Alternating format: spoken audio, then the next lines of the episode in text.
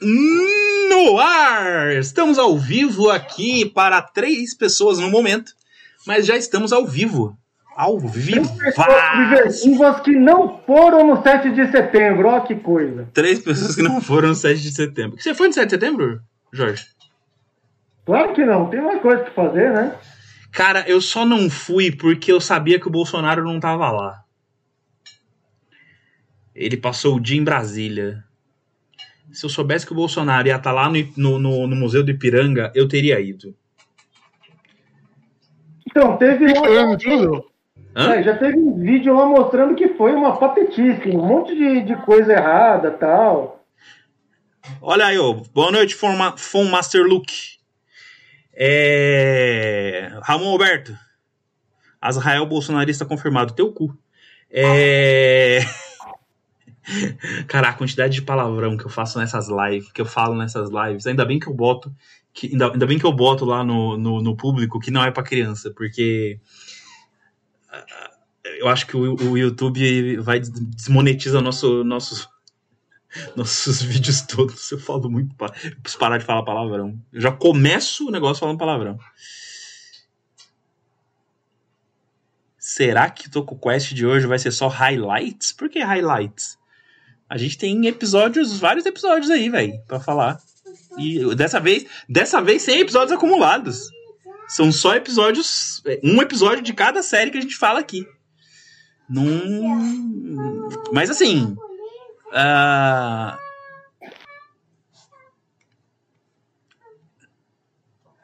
que porra é essa? Rafael HQ. Quem falou? Já soldou a pica do presidente hoje? Hum. é tomar no cu, rapaz. Tomar no cu, doido. Tá doido, doido? Só porque ele é imbrochável? O maluco falou, o maluco puxou um imbrochável o maluco puxou um imbrochável no, no, no, num 7 de setembro, ainda, ainda puxou um couro de imbrochável. Olha onde, olha esse Brasil, cara. Olha o, olha o nível de quinta série do cara que tá na presidência desse país, mano. Meu Jesus amado. Cara, pensa assim. Pensa assim ah, agora eu entendi, Heavy Metal. Agora eu entendi o só highlights. Entendi. Ah, entendi. Pensa, o pessoal lá fora já sofreu para traduzir tchutchuca do Centrão. Imagina traduzir para Eu acho Tchuca do Centrão muito mais difícil de traduzir que. Eu também acho. Brocha é, é, uma, é um. Brocha. Tem, brocha tem um termo em inglês. Não tem em inglês, todas as línguas, né? Porque brochar é um ato natural do homem. Todo homem, se notar de brocha. Não sei se toda língua tem um termo para brochar especificamente. Mas você uma, sabe falar o que, que é, né? É, acho que sim, acho que sim, acho que sim, acho que sim. Mas imagina isso estampado no New York Times, né? E deu no New York Times. Uh! É, você vê que é o discurso de 7 de setembro, dia da proclamação da independência, 200 anos de Brasil como uma nação independente, o cara me põe no discurso essas palavras de baixo escalão que eu não colocaria no discurso nem para abertura de síndico de condomínio. Olha, Heavy Metal, eu queria que tivesse vindo uma mulher linda como aquela me entregar um driver hoje. Gostaria. Não, mas também não foi só isso, você viu? Ele, apare... ele apareceu e lembrou lá quando teve uma comemoração de independência que foi dos 100 anos, foi na década de 70. Minha mulher, aí, minha mulher, minha mulher trouxe café. O corpo, chegou o corpo de Dom Pedro I, não lembro bem, uma comemoração, acho, 50 anos da independência. Enfim. Minha esposa trouxe café. E aí, 100 anos seria 100 anos atrás, porque a gente tá 200 anos. Entendi, mas foi uma comemoração lá que eles trouxeram o corpo do Dom Pedro I lá tal. Mas trouxe de onde? O corpo do Dom Pedro, o, o corpo do Dom Pedro I não já tá aqui? É, só que ele estava em Portugal, né? Estava em Portugal. Mas, ah, é, ele, ele, morreu lá, ele morreu lá, né? É. Morreu lá. No mesmo quarto que ele nasceu. Ele pra cá. Só que aí, o lugar onde ele ia ser enterrado, que era numa igreja lá, tinha toda uma esquife e tal, eles fizeram com o menor que o caixão. Nossa. Ai, Jesus. Mano, sabe o que eu acho engraçado nisso? O Rafael HQ acabou de lembrar.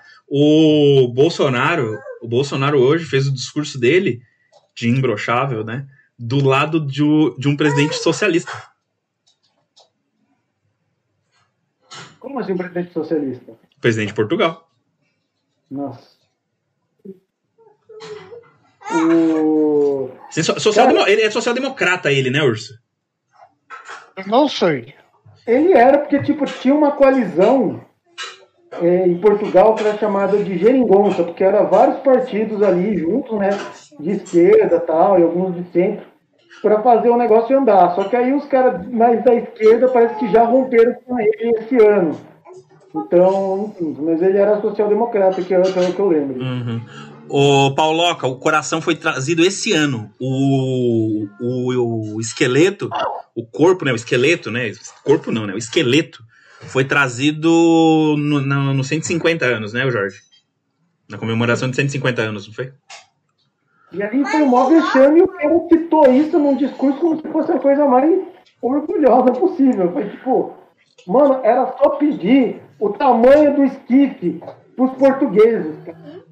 Bolinho de milho. Década de 70 já tinha a droga da. Da obediência? A droga da obediência? Não, sistema com a BNT, né, filho? É uma maravilha. É. O problema disso daí é que, tipo, os caras fazem sem qualquer coordenação, né? Pô, manda o corpo, mando. Não, Não não. faz um buraco aí. Mano, vocês viram o coração? Claro que não. É que tá tipo no Não, não. de. Não, eu, eu tô falando, vocês viram, é, vocês viram fotos? Vocês viram fotos do coração? Vocês viram fotos? Vi, tá tipo um pote de palmito. Tá tipo num pote de palmito em conserva, o bagulho. Se aquilo cai e quebra, aquele bagulho, ele não vai. Você já viu a moeba caindo no chão? Ia ser tipo uma moeba gigante caindo no chão e fazer assim. Cara, que vontade de fazer isso. Devo Ó. dizer que eu queria cagar naquele pote antes de mandar de volta. Cara, eu não queria cagar naquele pote, eu queria que ele quebrasse e aquela merda destruísse aquela merda, entendeu? Olha, o Heavy Metal Gamer aqui, 666, ele já deu uma informação sobre É, o, o, o Git. Ia comentar agora, ia comentar agora sobre o, o Desiree Driver. Ah, o Git, né? Não sei, já tem umas 10 pessoas aqui assistindo? Já tem, uma, tem 10 pessoas assistindo. É, ele tá dizendo que o, o driver do, do Gits já esgotou no Japão. O Yosen que fez esse vídeo, eu não acompanho, ca- cara, eu não acompanho, pra você ter uma ideia. Eu faço parte de vários grupos de, de fóruns de discussão ah, de Tokusatsu no Facebook. Ah, mas eu não acompanho mais nenhum. Eu faço parte, mas eu não acompanho. Porque começou a me dar preguiça da, da forma como eles. Como eles é, é, é, discutem as coisas. Eles são chatos pra caralho. É um povo que é, levanta umas discussões tão idiotas às vezes que eu falo, mano, esse povo é retardado, gente. Fora que assim, fora, Fora que tem as viúvas da manchete. Porque assim, eu sou, eu sou um viúva da manchete. Tem, eu, eu tenho muito carinho pelas séries que a manchete passou. Tenho muito carinho pelas séries que vieram pro Brasil. Mas, por exemplo, eu sei que Kamen Rider RX é uma bosta. Entendeu? Eu sei Black Kamen Rider é excelente. É, é muito bom. Mas a continuação dele, que é o único Kamen Rider que tem uma continuação direta é, em série, é, a continuação dele é ruim. Não é boa. O primeiro é muito bom, a continuação é ruim. Aí fica as viúvas da manchete dizendo, não, Black Kamen Rider RX é bom sim. E aí eu fico irritado com isso. E aí tem umas coisas lá que, por exemplo, gente dizendo que o final de Kabuto é bom e não aceita a realidade de que, de que foi uma bosta, entendeu? Porque o Kabuto também foi uma série que levantou, assim, uma, uma legião de fãs, porque a série começa muito boa. É uma série que começa muito foda. Até o episódio 20 é uma série foda. Do episódio 20 pra frente é ladeira abaixo. Mas não é ladeira abaixo assim, tipo, subiu e aí começa a descer. É assim, ela sobe, ela vai subindo, aí quando ela chega aqui, ela se joga. Na, na vertical, assim. Não é na diagonal. É na vertical que ela se joga. Ela só Qual- cai. A russa, a primeira descida tem que ser muito vertiginosa, né? Pra- É, é, é, pra dar o susto. Cara, é muito ruim. É, é muito ruim o final de Kabuto. É muito ruim.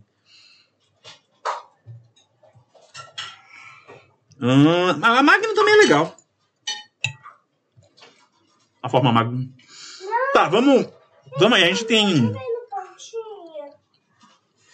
Olha só. A Eurico chegou, boa noite, senhores. O, Ra- o Rafael HQ falou que o último Tokusatsu que ele viu foi o Jiraya. E falou que a família dele é bolsominha. Cara, no meio da noite. Travesseiro, cara. Não deixa marca. É. Tô brincando. Tô brincando, pelo amor de Deus. Eu vou ser. O YouTube vai, o YouTube vai, bloquear nosso vídeo. Ai, Deus. Vamos lá, Kamen Rider, volta aí, Kamen Rider. Vamos, vamos falar de. Vamos falar de. de- Vamos falar de, de, de Gits, vai. Vamos falar do primeiro episódio de Gits. Deixa eu colocar o, o- Deixa só eu colocar o bagulho aqui do Gits. E a gente fala do Gits. Vamos falar do Gits! Kamen Rider Gits! Desculpa, desculpa, Rafael HQ, foi mal. Eu não podia perder a piada. A piada tava ali, ó. Tava quicando na minha frente. Eu só chutei, cara. Desculpa. Desculpa. Perdão. Perdão. Te peço perdão por isso. É. Foi mal, foi mal. Vamos falar de Gits. Vamos falar do primeiro episódio de Kamen Rider Gits.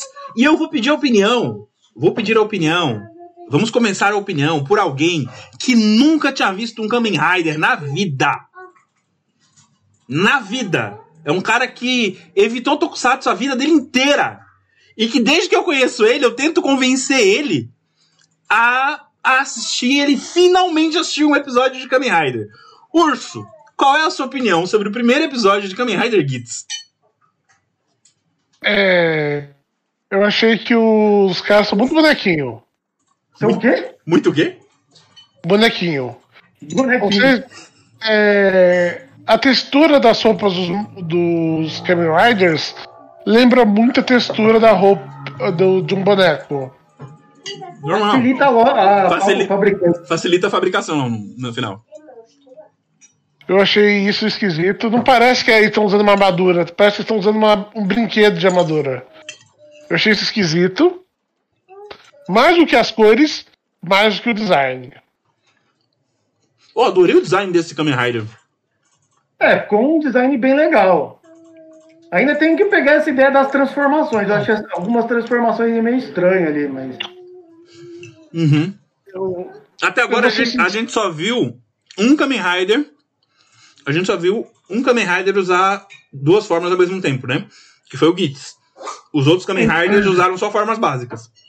É, e ainda ele teve uma última no final que ele meio que misturou as duas, né? Não, isso, ele usou mais de uma forma. Usou três formas. No total, ele usou três formas. Mas assim, é, ultimamente normal. Logo na primeira, no primeiro episódio, é, o Kamen Rider usar logo mais de uma forma. Boa noite, Vini. Boa noite, Fúvia. Meus amiguinhos. É que isso me pega meio assim, né, cara? Pelo menos o o Ultraman, acho que ele acertou que ele vai mostrando as formas aos poucos. Ah, não, Aí mas o é, cara em- mas é em Kamen Rider. É que Kamen Rider. que aparece as três formas, eu fico meio tipo, caralho. Deixa eu te explicar uma coisa. O Ultraman, ele tem três formas. Geralmente ele só tem três formas. Ele só vai ter essas três formas, geralmente. É, o Kamen Rider, ele tem umas 150. Então, você mostrar três no primeiro episódio não tem problema. Porque até o episódio 45, mais ou menos, que é quando acaba geralmente a série, 45, 47, é, você vai ver mais umas 50 formas dele, diferentes. Então, então fica, Fica tranquilo que, que vai ter coisa da hora por aí. Boa noite, Monique, tudo bem? Vamos aproveitar, gente, e vamos. Acho que é bom resumir o episódio, que a gente só tá jogando as coisas Tá, aí, cara. deixa eu fazer o resumo aí do, do, do Gits. A gente começa com três caras numa sala com vários monitores e uma menina falando falando sobre é, uma, uma, uma- um campeonato, uma, um torneio lá. E esses três participam. E ela fala que agora está na hora da missão, né? Chegou a hora da missão e tal. E aí eles partem pra missão, pra essa tal missão. O que, que é a missão? Na Terra, enquanto isso, na Terra, surgem barreiras em alguns lugares, impedindo que as pessoas passem. Né? Como se fossem barreiras invisíveis. Que quando a pessoa toca, parece uma cerca de arame farpado. E aí aparecem uns bichos, uns monstros de vermelho, com uma cabeça branca assim, estranha, e uma espada e começa a atacar as pessoas. Pá, pá, pá, matar a gente mesmo. E é matar mesmo, matar a pessoa. É, é, as pessoas morrendo lá. E aí aparecem. a- a- Tem um cara que tá. Um desempregado que tá, foi almoçar com a irmã. E aí ele fica separado da irmã por essa barreira. Só que, pra sorte da irmã dele, os monstros ficaram do lado dele. E aí os monstros atacam ele. Aí ele, pra proteger a irmã, chama os monstros pra fora e sai correndo. E aí os monstros vêm atrás dele. Ao mesmo tempo, a irmã dele tava assistindo um vídeo de uma menina, uma menina riquinha que vive fugindo de casa Que é influencer. que é uma influencer, né? E aí, é, os monstros atacam essa menina. E aí ela tem dois seguranças que tentam proteger ela, mas ela sai correndo. Aí ela encontra. Ah, Aí, eita caralho! Covid, a Covid pegou pesado, hein? É, e aí ela encontra com o desempregado. Aí eles dois começam a tentar fugir desses monstros. Aí eles encontram dois Kamen Riders. Um, de, um desses Kamen Riders começa a derrotar os monstros lá, e o outro pega eles dois e, e salva eles dois, tira eles dois ali. Né? E aí ele se destransforma e fala: Poxa, vocês estão bem, tudo bem e tal. Aí o outro aparece, se destransforma também, e fala que ele tá fazendo aquilo só pelos highlights. Falando agora Heavy Metal Gamer. Fala que. E aí começa todo uma, um negócio, e aí aparecem mais monstros. E aí aparece um castelo gigantesco assim no céu. Que é Em cima de em cima de uma lula, sei lá, uma baleia. Que, que é baleia aquilo? com tentáculos. Uma baleia com tentáculos. Uma, bale, um ba- uma baleula. Balelula. Balelula. Uma, uma balula. Balula. Aparece uma balula com um castelo em cima. E parece nome de evento alternativo de rock. É, balula parece um nome de evento. Parece de evento alternativo de, de rave, sabe? Balula parece nome de rave. E aí tem um terceiro cara. Que nessa cena ele fala: Hum, agora chegou a hora de eu entrar no, no, no jogo também. E aí ele desce pra lá pra entrar no jogo. De moto. De moto. E aí, o, o cara que salvou as pessoas, que é um ex-bombeiro, né? Ele até fala que ele é um ex-bombeiro, por isso que ele salvou eles e tal. ah, ele vai se trans, ele eh, aparecem uns, uns monstros. Apare, quando o castelo aparece que ele vai se transformar, o castelo mata ele. Ele morre. Ele desaparece. Aí o outro cara se transforma e começa a lutar contra o- os bichos que chega. E aí os dois, os dois tão- ficam lá em cima parados, os dois humanos, né, normais. E aí o chão cede, a menina cai, o menino tenta segurar a mão dela, não consegue. E aí o cara, aquele terceiro cara que resolveu descer, aparece de moto, sobe a moto assim pelo. É, de, é Kamen Rider. Agora é Kamen Rider raiz. Esse Gitz eu vou dizer que é um Kamen Rider raiz. Que ele vem de moto, sobe pela, pelo, pelo prédio assim na lateral e salva ela no melhor estilo Kamen Rider. E aí ele faz uma brincadeira ali depois sobre ela, sobre ela ser, eles serem namorados e tal, faz, uma, faz um joguinho ali. Mas ele salva ele, se transforma e tal. E aí ele destrói o castelo. Né? Ele é engolido pelo castelo, na verdade. E aí ele fala: não existe. A, a única maneira de você destruir um castelo é por dentro. E aí ele sai destruindo tudo por dentro e destrói o castelo. E aí o, o, o desempregado pergunta pra ele o que é aquilo, quem é ele, o que é aquilo e tal. E ele explica: é, isso é um jogo. E é um jogo pra você refazer o mundo à sua maneira. E eu ganhei. Bem-vindo ao meu mundo. E aí as coisas comeram, começam a se reconstruir e o desempregado acorda. De um, como se fosse de um sonho. Só que quando ele acorda, ele pensa que é um sonho, aí ele vai almoçar no lugar onde ele tinha onde ele tinha sido atacado no dia, ante, no, no, no, no, dia anterior, né? É, aí ele pergunta pro, pro cara, pô, você não lembra de alguma coisa estranha que aconteceu aqui ontem? E o cara, não, não aconteceu nada, tá tudo normal. E aí, nesse momento, chega uma menina e fala para ele, bem-vindo, você está no, no jogo, agora você está no jogo, e entrega para ele um drive e um, um transformador. E aí ele entra no jogo. E aí o, o Gitz, que é o principal, né? Que é o cara que salvou eles, é, fala. É, é, ele fala que o jogo comece, não é isso? No final? É, ele aparece, fala que os jogos comecem e aí termina o episódio. E aí agora. É, além de entregar pro cara, também entregam pra influencer e pra um monte de outras pessoas ali, né? Se eu não me engano, inclusive entregam do touro, que é o outro carinha que tava ali, um Kamen Rider, pra outra pessoa. E o Panda, que é o cara que morreu, é entregue justamente para esse cara ali, que é o desempregado.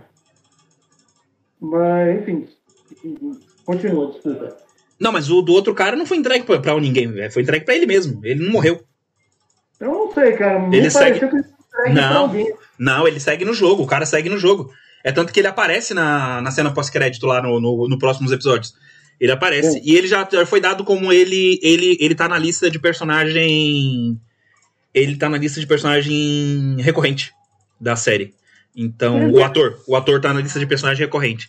Então. É tanto que a forma dele é muito mais elaborada do que a forma do Panda, lembra? Que a, a forma do Panda era bem simplona. É, e, a, e, a, forma dele era muito mais elaborada e tal. Vocês querem ver a Judite? A Judite quer, a Judite quer aparecer. Vem cá, Judite. Vem cá, Judite. Eu, eu lembrei, acho que é um DJ que tinha nos anos 2000, acho que é o Mouse, ele tinha uma máscara redonda, assim, de, de rato.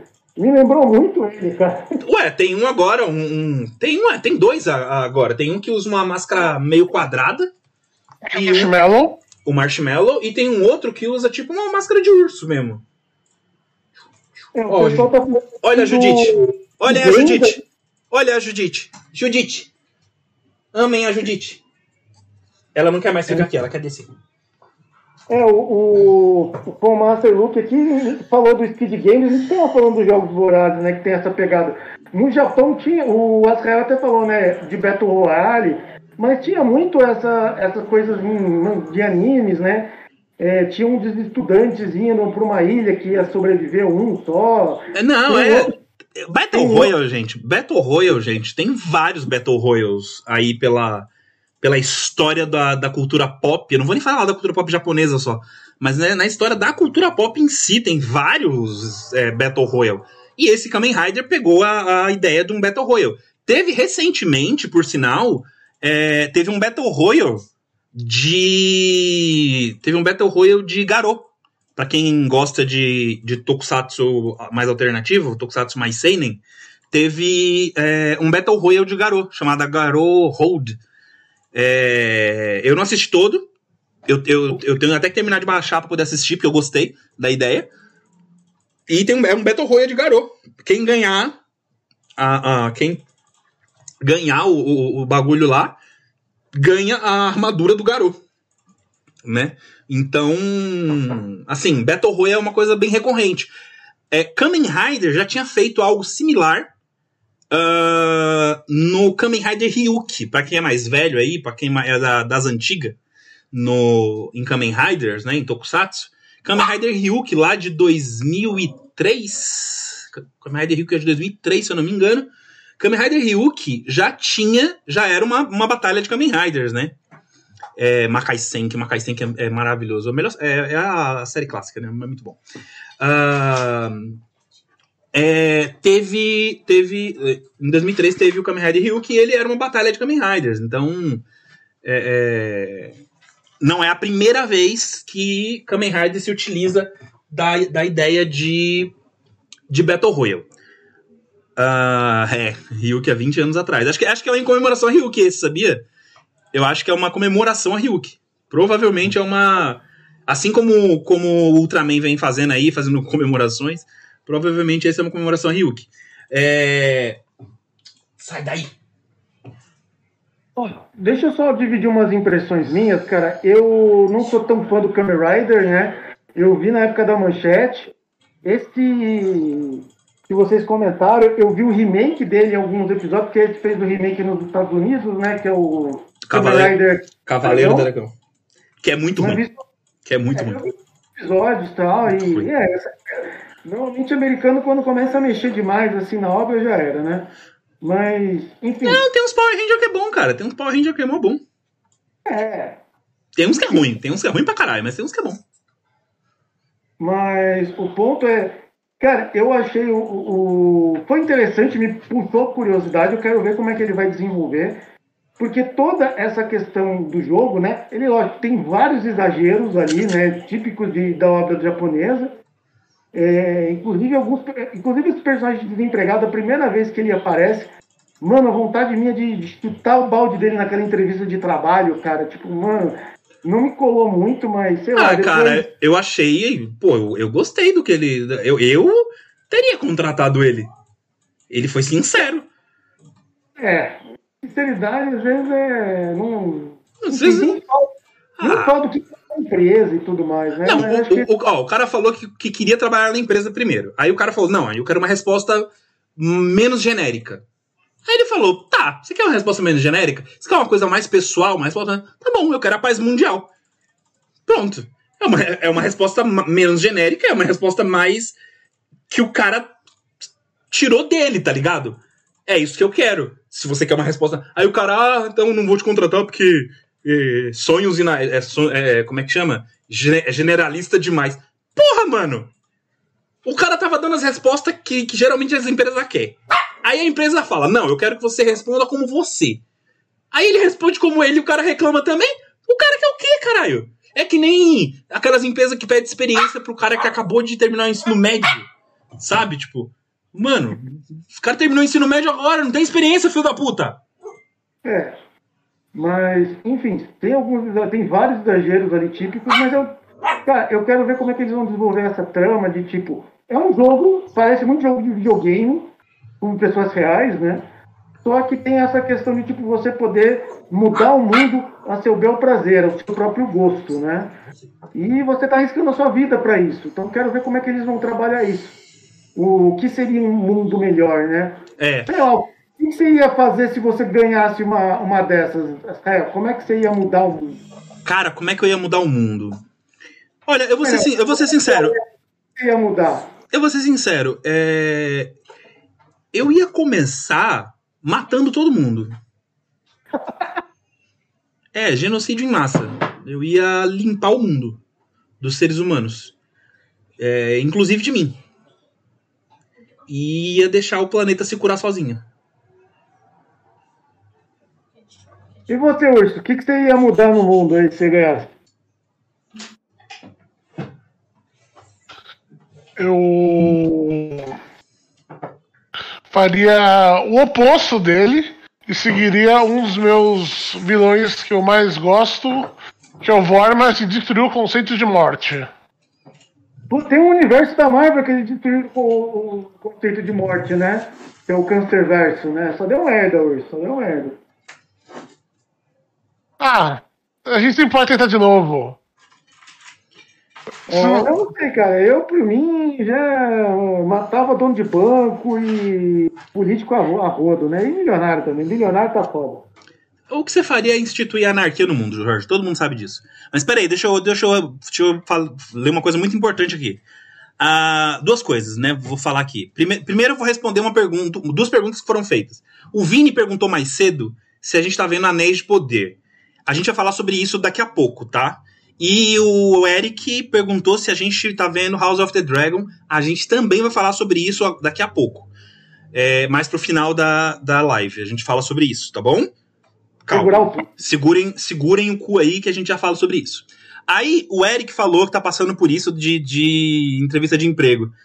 De que, de que tá foda e tal. Porra, Eric. É, eu sei como é, mano. Eu fiquei aí dois anos desempregado e eu, eu, eu sei como, como é foda o pessoal. E eu sei como foi. No meu começo de emprego também, eu sei como era foda. Uh, mas aí tem uma coisa que a Monique falou, que é o que eu quero falar mesmo, que é. Mas a paz mundial não seria um problema, já que o fim dos conflitos nos faria, nos fariam ficar estagnados tecnologicamente e, de certa forma, socialmente? Não. Isso é uma ilusão. Isso é uma, isso é uma falácia criada pelo capitalismo para que para que ele continue se sustentando. Porque o que sustenta o capitalismo é o conflito. Né? O conflito gerado é, socialmente, seja ele conflito armado ou não, quando a gente fala em conflito, gente, nem sempre a gente está falando em guerra. Né? Conflito é, é, é qualquer tipo de. O, o, capitalismo ele se alimenta de qualquer tipo de conflito. Sejam, sejam grandes guerras, sejam pequenas guerras, seja simplesmente o conflito entre negro e branco. Seja simplesmente a ideia de, de não aceitar a orientação sexual das pessoas. Tudo isso alimenta o capitalismo. Tudo isso alimenta o capitalismo. Então, o conflito, ele basicamente, ele não, ele não alimenta a, a a, a tecnologia ou a, a, o bem-estar social. Ele alimenta o capitalismo. Né? Ele, é, o capitalismo ele se retroalimenta, vamos dizer assim. Jorge Urso, que são historiadores, podem falar até melhor do que eu sobre isso, que sou apenas um, um estudante. É... Nossa bandeira jamais será vermelha, mas é por isso que você colocou. tem outro fator importante aí que eu, que eu gostaria de falar. Ela coloca um como evolução algo naturalmente bom e segundo como uma coisa naturalmente é algo natural. Primeiro, nem toda evolução gerada por conflito é uma evolução positiva. Uhum. Muitas evoluções são negativas. Bomba, segundo, bomba atômica tá aí, né? Pra, pra, pra provar pra gente que não é uma evolução positiva. E segundo, a gente está partindo do pressuposto que a evolução social é eterna. E que não vai ter o chamado fim da história. Exatamente. Seria o último, o, último, o, último estágio do, da evolução humana. Nada impede que a gente possa chegar num estado, não talvez daqui a 100 anos, mas daqui a 10 mil anos, em que a evolução social acabe.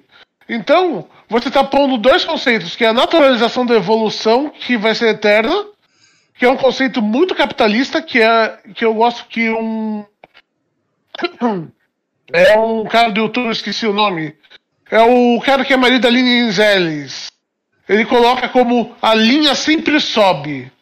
Porque o lucro sempre está subindo, a produção sempre está subindo. Então, tipo, a ideia de que uma hora isso vai parar, ou que vai ser estagnado, é completamente alienígena para nossa mentalidade. De que, tipo, nem sempre a gente vai estar aumentando as coisas. E segundo, que aumentar as coisas, produzir mais ou ter inovações é algo positivo em si próprio. Cara, e eu vou só acrescentar uma coisa.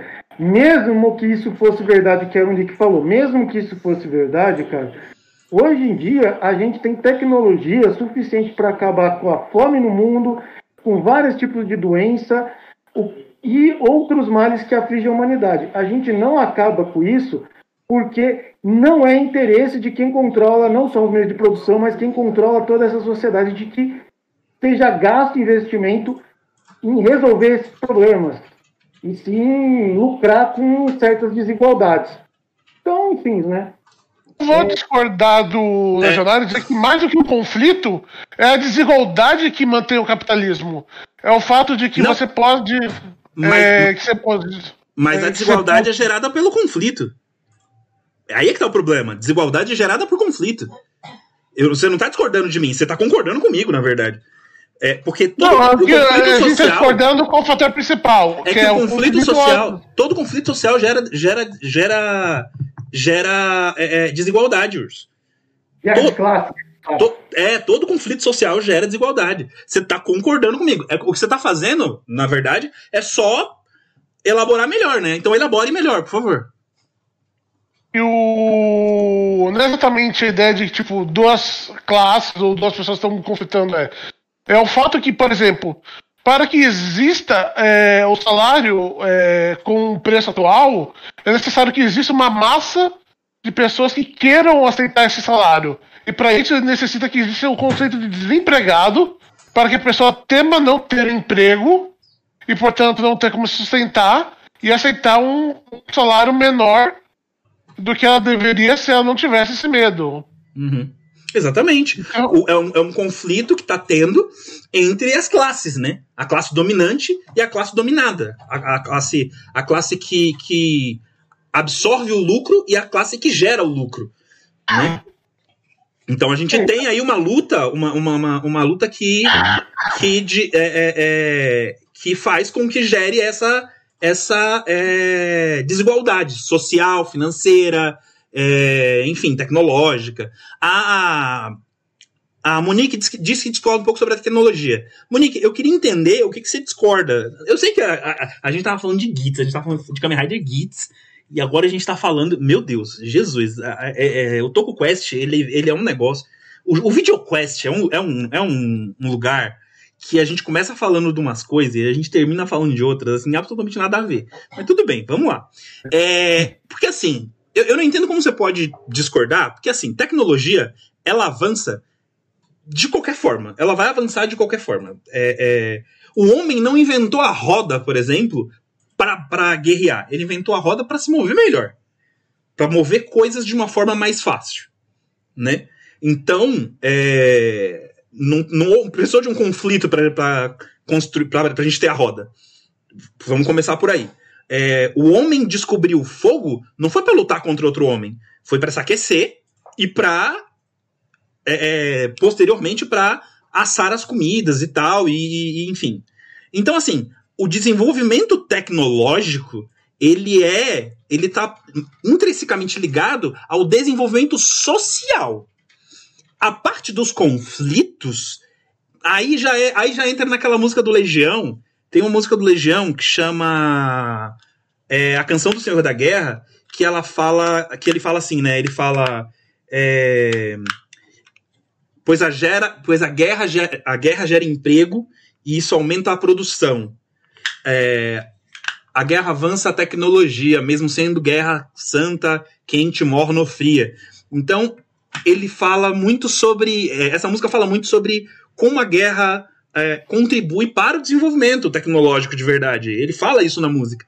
Mas, por mais que eu ame é, é, Legião Urbana e que eu ame o Renato, ele se equivoca nessa música ao atrelar o desenvolvimento tecnológico. Só que, ele, se bem que ele atrela de uma forma irônica, mas ele, ele atrela. É, ele, ele, ele diz que o, o, os nossos capitães, comandantes, as pessoas que querem a guerra, os donos do, dos meios de produção, né, os grandes bilionários e, e enfim, eles interessa a eles a guerra, porque e aí e aí para poder é, justificar essa guerra, eles falam não, mas se a gente entrar em guerra, se a gente tiver conflito, a gente vai ter é, a gente vai poder, a gente vai conseguir gerar novas tecnologias a partir desse conflito, porque a gente vai, né, pensar em novas defesas, novos negócios e tal. Então eles colocam na nossa cabeça que a gente precisa de conflito para gerar novas tecnologias, o que é uma mentira, o que é uma falácia. Não precisa. Você não precisa disso. Sabe o que, sabe o que você precisa para gerar novas tecnologias? Investir em pesquisa.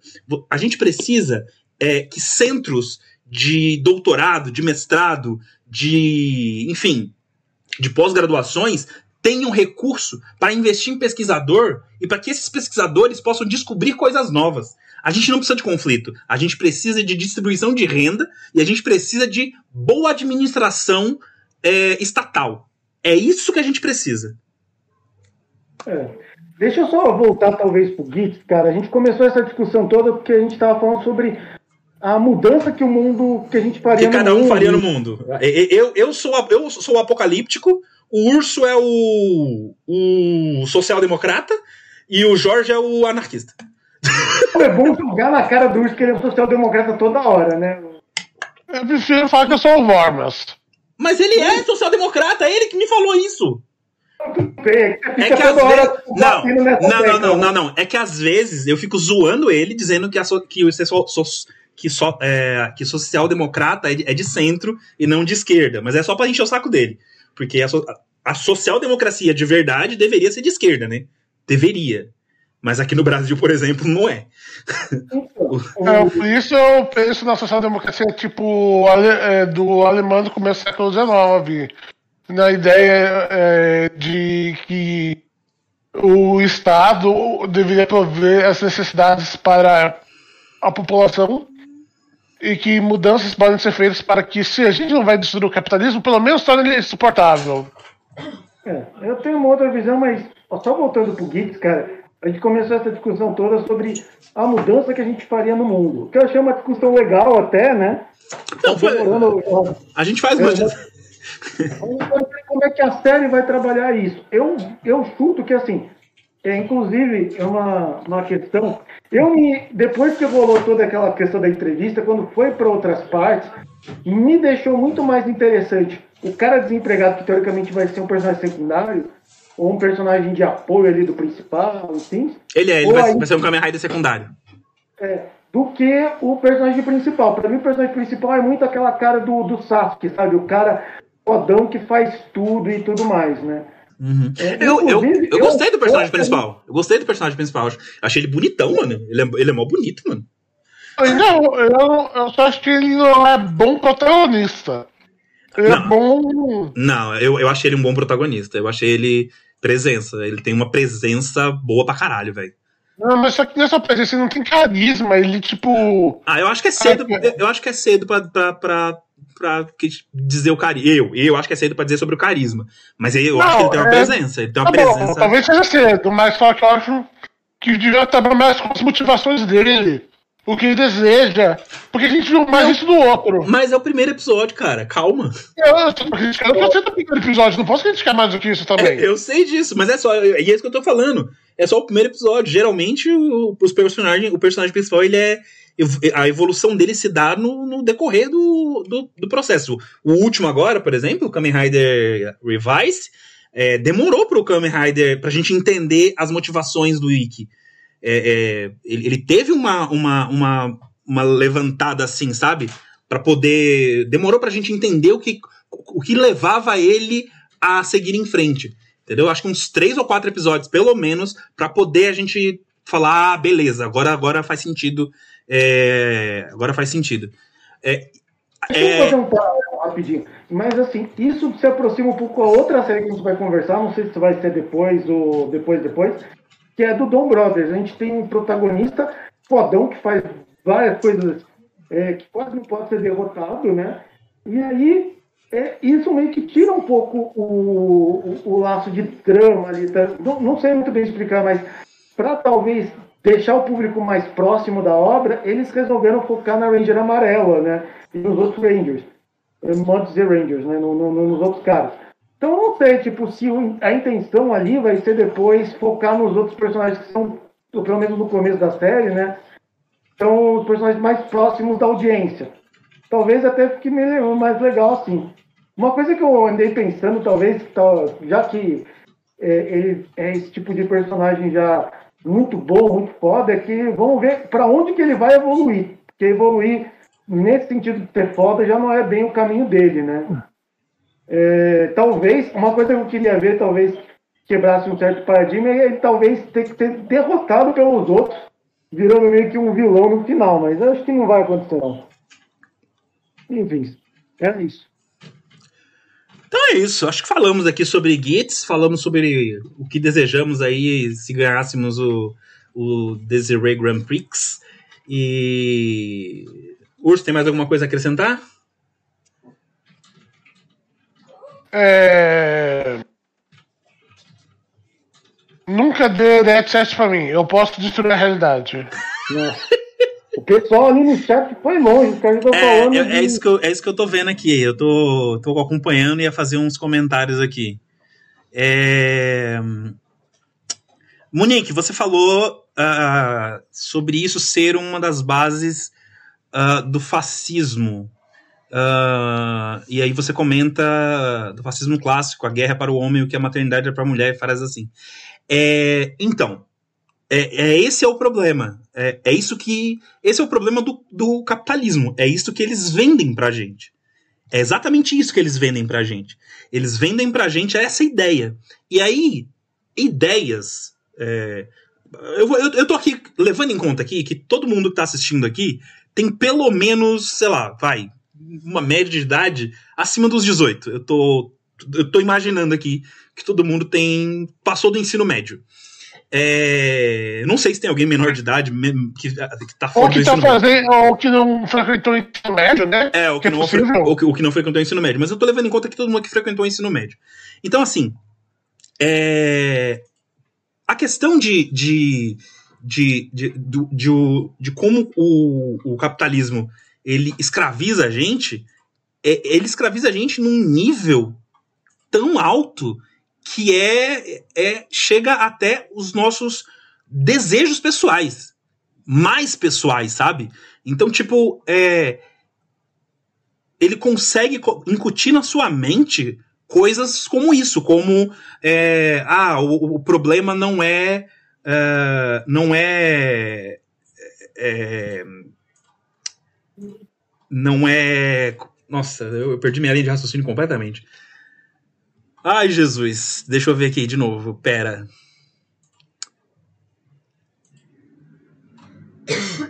Uh, o, o, capitalismo ele, ele leva a gente a acreditar que a gente precisa de mais, sempre de mais, sabe?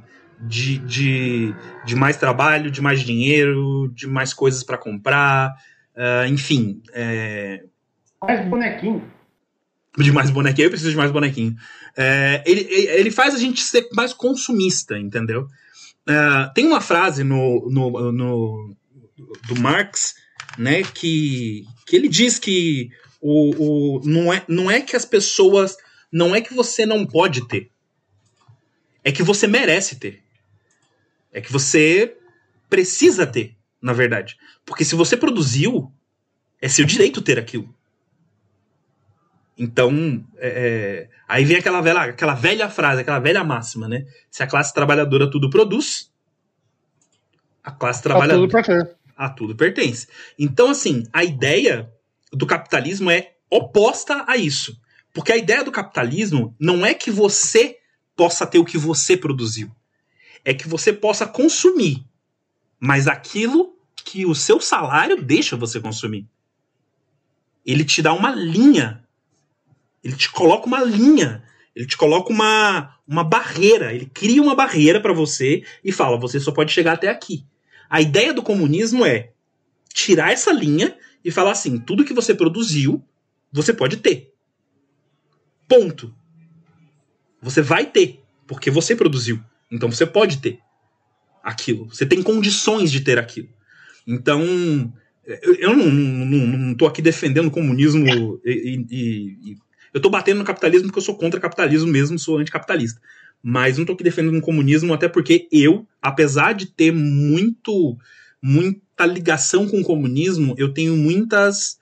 É, eu tenho muitas ressalvas com o comunismo também. Eu, eu, eu não acho que exista, para começo de conversa, eu não acho que exista sistema perfeito de, de, de, de, de governo e de economia. Eu não acho que exista um sistema perfeito. Isso, isso é utópico. Isso é uma coisa utópica. Não é, nenhum deles é perfeito. Mas eu acho que, o, na minha opinião, o comunismo é muito mais aceitável que o capitalismo. Uh, então é assim, é, eu acho que as pessoas têm que é, abrir mais o, o olho para entender o seu lugar na sociedade enquanto pessoa, enquanto ser vivo, enquanto antes de ser antes de cidadão. Antes de cidadão como ser vivo, você, você é um ser social, você está na sociedade. Então, você vira cidadão quando você aceita as regras daquela sociedade. Então, por exemplo, se você estiver numa sociedade comunista, você é cidadão quando você começa a seguir as regras da sociedade comunista. Se você está numa sociedade capitalista, você é um cidadão quando você segue as regras da sociedade capitalista. E assim sucessivamente nos sistemas que existem aí, que não existem só esses dois, né? É... Enfim, é, eu, eu, eu falei demais e vamos, vamos passar para outra coisa aí. Antes de passar para, passar para outra coisa, vou falar de Padrinho. Padrinhos mágicos! Tô sabendo! Eu, eu nem perguntei é. se vocês queriam falar mais alguma coisa. Vocês querem falar mais alguma coisa? Tá bom, tá bom, até porque já é 9h49 já. Gente. Passamos aí do ponto. Deixa eu só ler alguns comentários aqui. Ah, ah, tinha o Belt da Fumaça Luke, fora de tópico, mas saiu o capítulo de Berserk. ah, sim, eu acho que essa é uma frase. Ah, vale a pena apontar palmas pro diretor de ação de Gitz. Esse episódio mandou muito bom. Eu concordo, a ação do Gitz foi muito boa. É, teve alguma coisa sobre a Argentina aqui. Uh, a Monique perguntou quem liga pra Argentina. Olha, a gente tem que ligar pra Argentina sim, viu, Monique? A Argentina é uma parceira comercial nossa forte pra caralho. É... E ela faz parte do Mercosul, né? Então, a gente precisa ligar pra Argentina. Infelizmente, a gente tem que ligar pra Argentina. Teve. Boa tarde, a Argentina falou. Como vai você, irmão? a gente precisa ligar pra Argentina. É foda. Foda ter que se preocupar com esses filhos da puta. É. Ah, tarará. Israel, você tá numa idiotice dessas coisas. Eu não produto o que eu vendo. Então eu não mereço nada? Eu não produto o que eu vendo. Eu, eu não, não produz o que A gente vai entrar numa discussão agora de economia e de coisa, de comunismo, muito louca, cara, mas. Não, não, não, não, não, não, peraí, peraí, peraí, peraí, que agora eu vou. Que agora eu vou. Que eu, agora, agora, agora pegou no meu pé aqui. Vamos lá. Primeiro você me chamou de idiota. É... Vamos lá. Vamos lá que eu vou te explicar. Quando a gente fala que uh, se o povo tudo produz, a ele tudo pertence, é, não é para você pegar isso ao pé da letra. Existe uma coisa chamada interpretação de texto, né? Que é muito boa. Por sinal, eu recomendo muito que você estude interpretação de texto.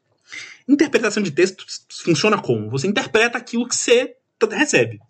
Então, quando a gente diz se o povo tudo produz, a ele tudo pertence, a gente quer dizer que tudo que é produzido pelo povo, pela classe trabalhadora, deve ser acessível à classe trabalhadora.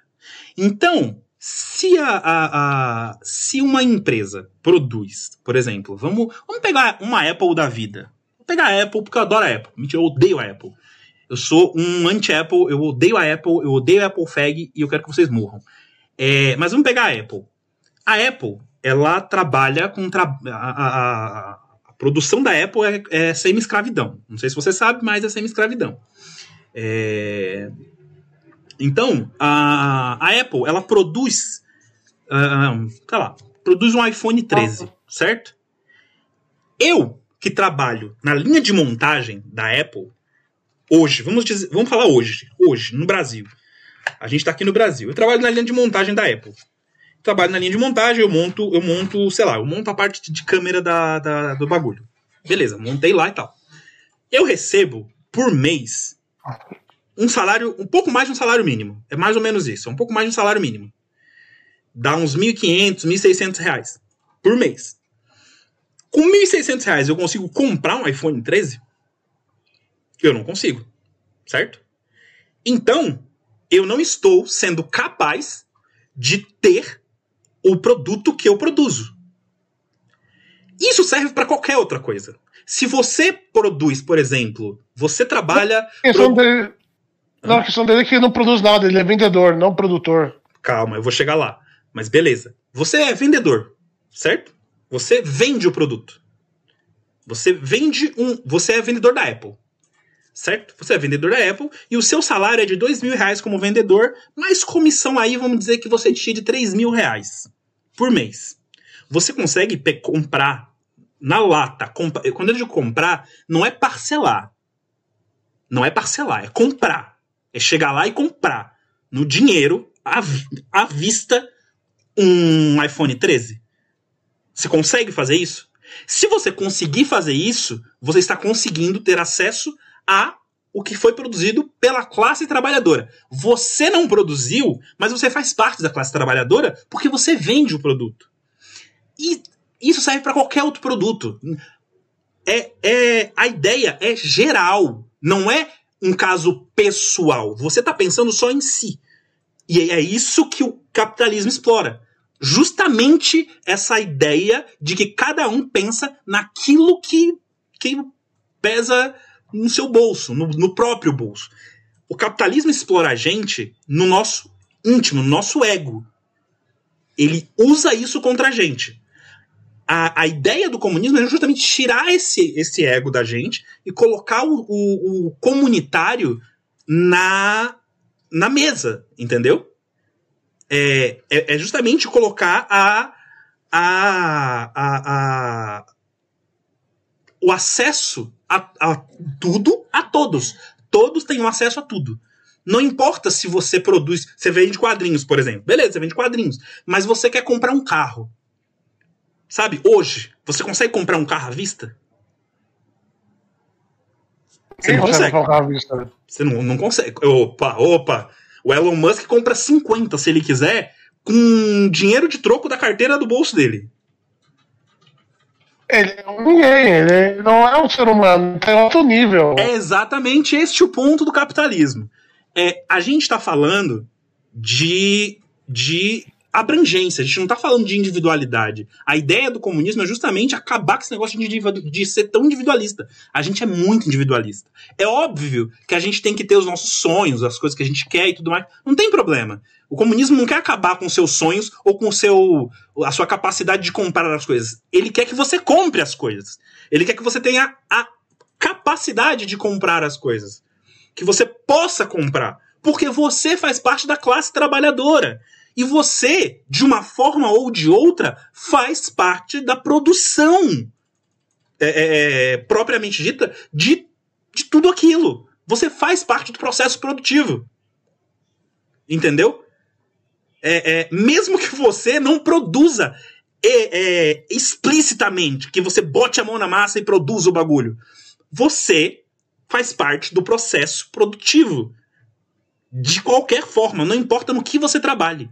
A tia da limpeza, da, da sei lá, da, Apple, da Apple ou da, esco- da escola, da escola do meu filho, por exemplo, da escola pública do meu filho, a tia da limpeza da escola pública do meu filho, ela faz parte do, pro- do processo é, do processo produtivo. Caraca, velho, você tá pegando a Venezuela. O que aconteceu na Venezuela é um caso completamente distorcido, velho. As pessoas, todos vocês que usam a Venezuela e eu vou dizer todos vocês mesmo, todos vocês que usam a Venezuela como como é, horizonte ou como é, e- argumento contra o comunismo, contra o socialismo e tal, duas coisas. Primeiro, vocês não fazem ideia do que é comunismo e socialismo, e vocês não fazem ideia do que está acontecendo na, na Venezuela. Não fazem. Porque se fizessem, não fariam esse tipo de, de- não usariam isso como argumento e não fariam esse tipo de cruzamento, tá? Porque a Venezuela, para começo de conversa, a Venezuela, ela é uma ditadura, tá? E ela não é uma ditadura de nada. Nem comunista, de nada. A Venezuela é um país capitalista. A Venezuela produz e vende é, é, é, petróleo a rodo. A Venezuela não é um país pobre como todo mundo, como, como se pinta ou como se vende. A Venezuela é um país que tem grana. Ela produz e vende petróleo, ela produz e vende gás. Sabe? O que acontece é que lá é uma ditadura e que a ditadura que acontece lá é uma ditadura ruim. Nem que- Não que exista alguma ditadura boa. eu acredito em Platão e acredito nos bons ditadores filósofos. não, não que exista ditadura boa, não existe nenhuma ditadura boa, mas, cara, Venezuela é, é uma ditadura, tá? Não compare a Venezuela com comunismo, porque ela não é comunista. Não compare a Venezuela com socialismo, porque ela não é socialista. Ela nem chegou perto disso, tá? É, a Venezuela, se você pegar a ditadura do, do anterior ao Maduro, como era o cara anterior ao Maduro? O Chaves. O Chaves fez a Venezuela é, alcançar um nível de. a- a- alcançar um nível de evolução muito grande. A ditadura do Chaves. Eu concordo com, com a ditadura dele? Obviamente que não. Mas é inegável que, em, em termos internacionais, ele elevou a importância da Venezuela. Porque ele começou a exportar petróleo, né? Começou a fazer umas coisas, tipo, grandes pra Venezuela. Só que ele era um ditador e ele era um filho da puta, entendeu? Essa é a realidade. Me desculpe quem é. Me desculpe quem, Chavista, quem é chavista. 2022, É, quem em 2022 ainda é chavista, me desculpe aí, me perdoe. Quem é, quem é comunista e defende a Venezuela e tudo mais, eu acho tudo idiota quem defende esse maluco. Mas é, você tá errado. Você tá errado e você tem que estudar mais, um pouco mais de história e um pouco mais sobre é, processos econômicos e, e- e sair da sua bolha. Entendeu? É, uma coisa que eu acho muito importante e que eu sempre defendi é, e sempre falei com as pessoas com quem eu ando, com quem eu, com quem eu converso, Só vou terminar aqui, Ramon, só vou terminar esse raciocínio só. É, é o seguinte: é, eu dialogo com qualquer tipo de, de pessoa politicamente. Eu só não dialogo com é, fascista. Pronto. Eu consigo dialogar com o pessoal do pessoal de PSDB, de novo, novo não, porque novo dá nojo. É, mas eu consigo dialogar com o povo do PSDB, até o PTB lá do Ciro, que diz que é esquerda, mas centro, aquela desgraça. É, eu consigo conversar com esse povo. Sempre conversei. Tenho amigos que são do PSDB, tenho amigos que são filiados ao PSDB. Igor! Salve, Igor! É, mas é, fascismo não dá. Então, tipo, é, a, eu, a Venezuela, por exemplo, eu considero a Venezuela fascista. Eu considero aquela ditadura um fascismo descarado também. Maduro é um fascista descarado, filho da puta. Eu quero mais que ele se foda. Eu quero que ele se foda e se foda bonito. É isso. Ele se foda Maduro. que ele se foda Maduro. Mas vamos encerrar isso aqui. Falar o seguinte, ó. É... Eu, só, eu vou só ler o comentário do, do, do Ramon aqui. Toca o bom de Asa. O liberal defende que é melhor que o povo morra de fome do que qualquer tentativa de superar sua exploração. Além disso, o cara quer usar de exemplo países embargados e atacados. É, é, Ramon, ele foi embargado e atacado, mas é uma ditadura também, né, Ramon? Vamos ser sinceros. Eu defendo Cuba. Cuba eu defendo porque, apesar de ser uma ditadura, é, Cuba fez tem avanços assim de uma forma incríveis em medicina, as pessoas não, é, é, as pessoas não passam fome como os, como os Estados Unidos pintam, no, no, né? Que as pessoas de Cuba passam fome, não é bem assim. É, só que tem aquele problema da família Chaves. Chaves não. Da família. Ah, sim. Raul. É... Ah, como é o nome dele, mano? Ah, é. Ô, Jorge, ajuda nós, Jorge. Nossa. Eu também tô, tô, tô, tô, parado, cara, mas a família saiu do poder já, cara. Então, é, eles ficaram muito tempo no poder e isso eu achava isso, isso eu achei errado. Mas eles têm um, um, Eles sofrem embargo do caralho. Então, tipo, por exemplo, Cuba eu ainda tenho uma certa afinidade com o que acontece em Cuba. Venezuela, zero. Zero. Eu acho que lá é, é, é, é, é filha da puta mesmo, tem que se fuder. Mas vamos lá. Uh, Monique, bom, acredito que tudo, que tudo foi um mal entendido. O Cartoon nos viu falando sobre ideologias de, e formas de se viver e inevitavelmente chegamos no capitalismo. É que eu sou parte judeu da Polônia e minha família sofreu muito na União Soviética. Muito menos que no nazi, mas não suporto socialista e nazista igual o, o Urban. Cara, ah, eu, eu não sei o que te dizer soviéticos também dá para fora esse cheiro, né? É, principalmente depois da revolução, dentro da revolução, lá por volta de é, 1920, quando os direitos dos gays, os direitos das mulheres e a perseguição política começa, qualquer defensibilidade da revolução se torna questionável. Enfim, deixa isso quieto. Vamos, vamos, vamos partir. Vamos, vamos, como o Ramon falou, vamos seguir. Peraí, peraí, peraí, peraí. A gente, recebe, a gente recebeu um, um Pix aqui. Peraí, deixa eu ver quem mandou Pix. Mandaram um Pix pra nós. Deixa eu ver. Pix aqui. Pode falar o nome ou a pessoa que mandou o Pix? Normalmente, a gente sempre fala, se não quiser que fale o nome, põe lá no avisozinho.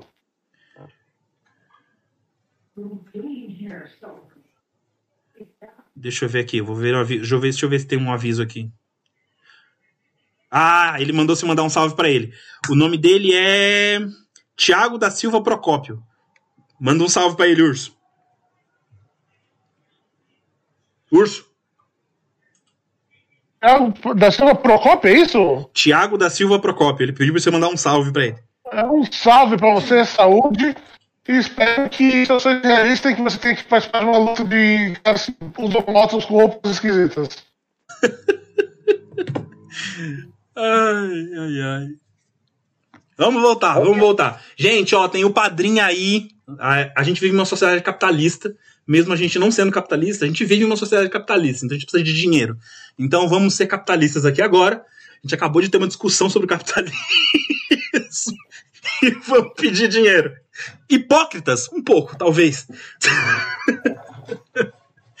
Mas é sério. Ah, eu nunca disse que não era hipócrita. dinheiro pra comer. Enfim, é por necessidade.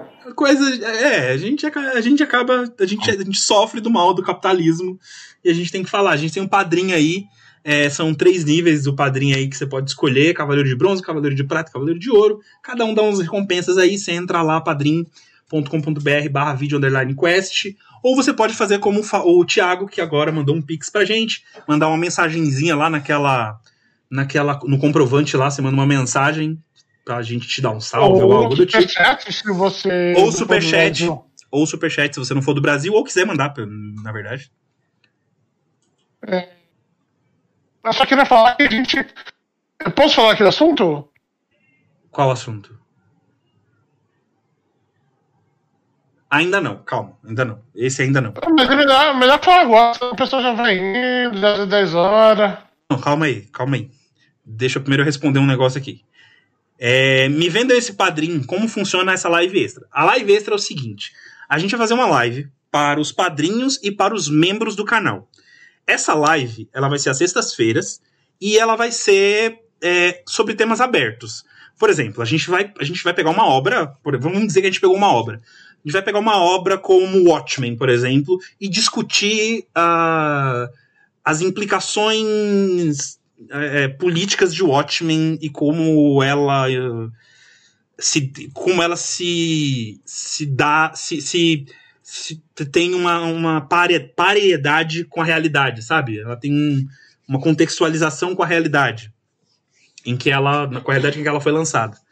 É, por isso é um exemplo, tá? Ou sei lá, a gente vai pegar é, Comandante Harlock lá, que é uma obra que o Urso gosta muito, e vai discutir sobre sobre é, é, O outro. A, o, o, a mulher Harlock. É, esse tipo de coisa. A ideia é que seja uma live mais densa, com, com, com muito mais discussão aprofundada sobre o assunto. Porque aqui a gente fala muito so- sobre a nossa opinião. Ah, a gente gostou, a gente não gostou e tal. Hoje é que a gente entrou numa discussão ferrenha aqui, mas é esse tipo de discussão que vai rolar nas lives extras. É, é discutir a essência das obras é, de uma forma muito mais profunda. Como a gente faz no, no VideoQuest, como a gente tenta fazer no VideoQuest, pelo menos, mas com obras mais pop e menos anime e mangá. Né? A gente vai tentar ser muito mais abrangente nessas lives extras. Porque o VideoQuest a gente, a gente foca muito em anime e mangá. Então, no, na live extra, a gente vai tentar focar numa cultura, na cultura mais pop. Ah, agora que eu sei que ninguém aqui é capitalista, vou indicar isso aqui para todos os meus amigos. Indica lá, indica lá. Indica, por favor, indica aí pra nós. Indica aí pra nós. É, o Phone Master Look, me vem. Ah, eu já respondi. Urso, você vai se casar? Hã? Hum, só se for com o Legionário, com o Rafael. Mentira. Monique, você tá interessada. Parece que você tá interessada, Monique. Eu sinto um certo interesse. Um cheirinho de interesse, ó. Cheirinho de interesse. Hum, cheirinho de eu quero. Hum. Vamos lá, vamos falar de uma próxima obra. Vamos falar de. Não, É. vamos falar da primeiro. Ah, tá, tá. Ó, galera, é o seguinte, o Urso quer falar, o Urso quer falar do assunto, é que é o seguinte, ele tá falando de, de falar desse assunto, é que a gente conversou nós três, e assim, eu tô assistindo House of the Dragon e tô assistindo é, e tô assistindo. Anéis do Poder. Eu já assisti dois episódios de House of the Dragon e assisti um episódio de Anéis do Poder. Eu vou continuar vendo as séries. Então, o que a gente quer saber é se vocês querem que a gente comente essas séries aqui. Por quê? Porque são séries mais complicadas, assim. Eu- pelo menos eu acho mais complicadas de, de discutir. Porque elas. Elas. Elas são. Mais densas, elas têm mais intriga política, elas têm uns negócios mais. A gente vai acabar Ou entrando. discussão de, etimologia, discussão de etimologia, né? Se é, Tolkien. Exato, é Tolkien, por exemplo. Mas a gente vai entrar em discussões como essa que a gente acabou de entrar, que vai levar 40 minutos só, a porra de uma discussão. Então, é, é isso que a gente quer saber. Se vocês querem que a gente comente as duas séries. Se vocês quiserem, a gente coloca na fila também. E, e se for qual vocês preferem, né? Porque acho que não caberia as duas. As duas são muito densas pra ir as duas. O velho do meteoro, a gente ainda não sabe, mas existem duas possibilidades. Filemon, é, eu, que assisti, eu que assisti o Anéis do Poder. Pode ser a, o, o, o, o Senhor dos Presentes, ou pode ser o Gandalf. Aí, aí, ou o Saruman, na verdade. O Saruman chegou primeiro, né? Na Terra-média. Não, os dois chegaram junto no mesmo barco. Só que o Saruman desceu primeiro. Hum. Se eu não me engano, os cinco chegaram juntos, mas o, pelo menos o Saruman e o Gandalf chegaram no mesmo barco. Munique. Tem um conto, no Contos Inacabados que conta essa chegada, né? Como é, por que, que os, os cinco foram levados e tudo mais. E, e já para citar, o, a rivalidade entre os dois, o Saruman e o Gandalf, começou já, com, já nessa na primeira pisada ali, né? Hum. É, Monique, o Anéis do Poder, ele se passa antes da Guerra do Anel. Bem antes. Porque os anéis ainda não foram forjados. Os anéis ainda não foram forjados. Os, os, os anéis. É, do poder do poder ainda não foram forjados e, por consequência, ou um anel ainda não foi forjado também. Porque um anel, ele é o último anel a ser forjado. Ele primeiro forja os, os anéis que ele vai presentear. Ele é um brinco, né? primeiro ele forja os anéis, os anéis que, que, vão ser dominados, e depois ele forja o anel mestre. É... É, o anel do, dos elfos, ele, ele ensina os elfos a como fazer um negócio, né? Na verdade, o, o Celebrimbor faz todos os anéis. Ele põe o juice dele no meio. É, ele faz. Ele faz é, todos os anéis foram feitos por ele. Pelo Celebrimbor. A obra é dele. Os. 7 é 7, 9. É 3, 7, 9, né? É. 3, 7, 9. 3, 7, 9. Os 19 anéis foram feitos pelo Celebrimbor. Tá. Gente, é, vamos, vamos para outra obra. Enquanto. Eu vou fazer o seguinte. Vou fazer o seguinte. É, o urso acha que não dá pra gente falar das duas obras. Que vocês teriam que escolher uma. Por mim, a gente fala das duas, eu tô cagando. Eu vou, eu vou assistir as duas, então eu tô cagando. Vai dormir à meia-noite, mas tô ok. É, é que assim, é que é, são séries que vão dar muito pano pra manga. Então.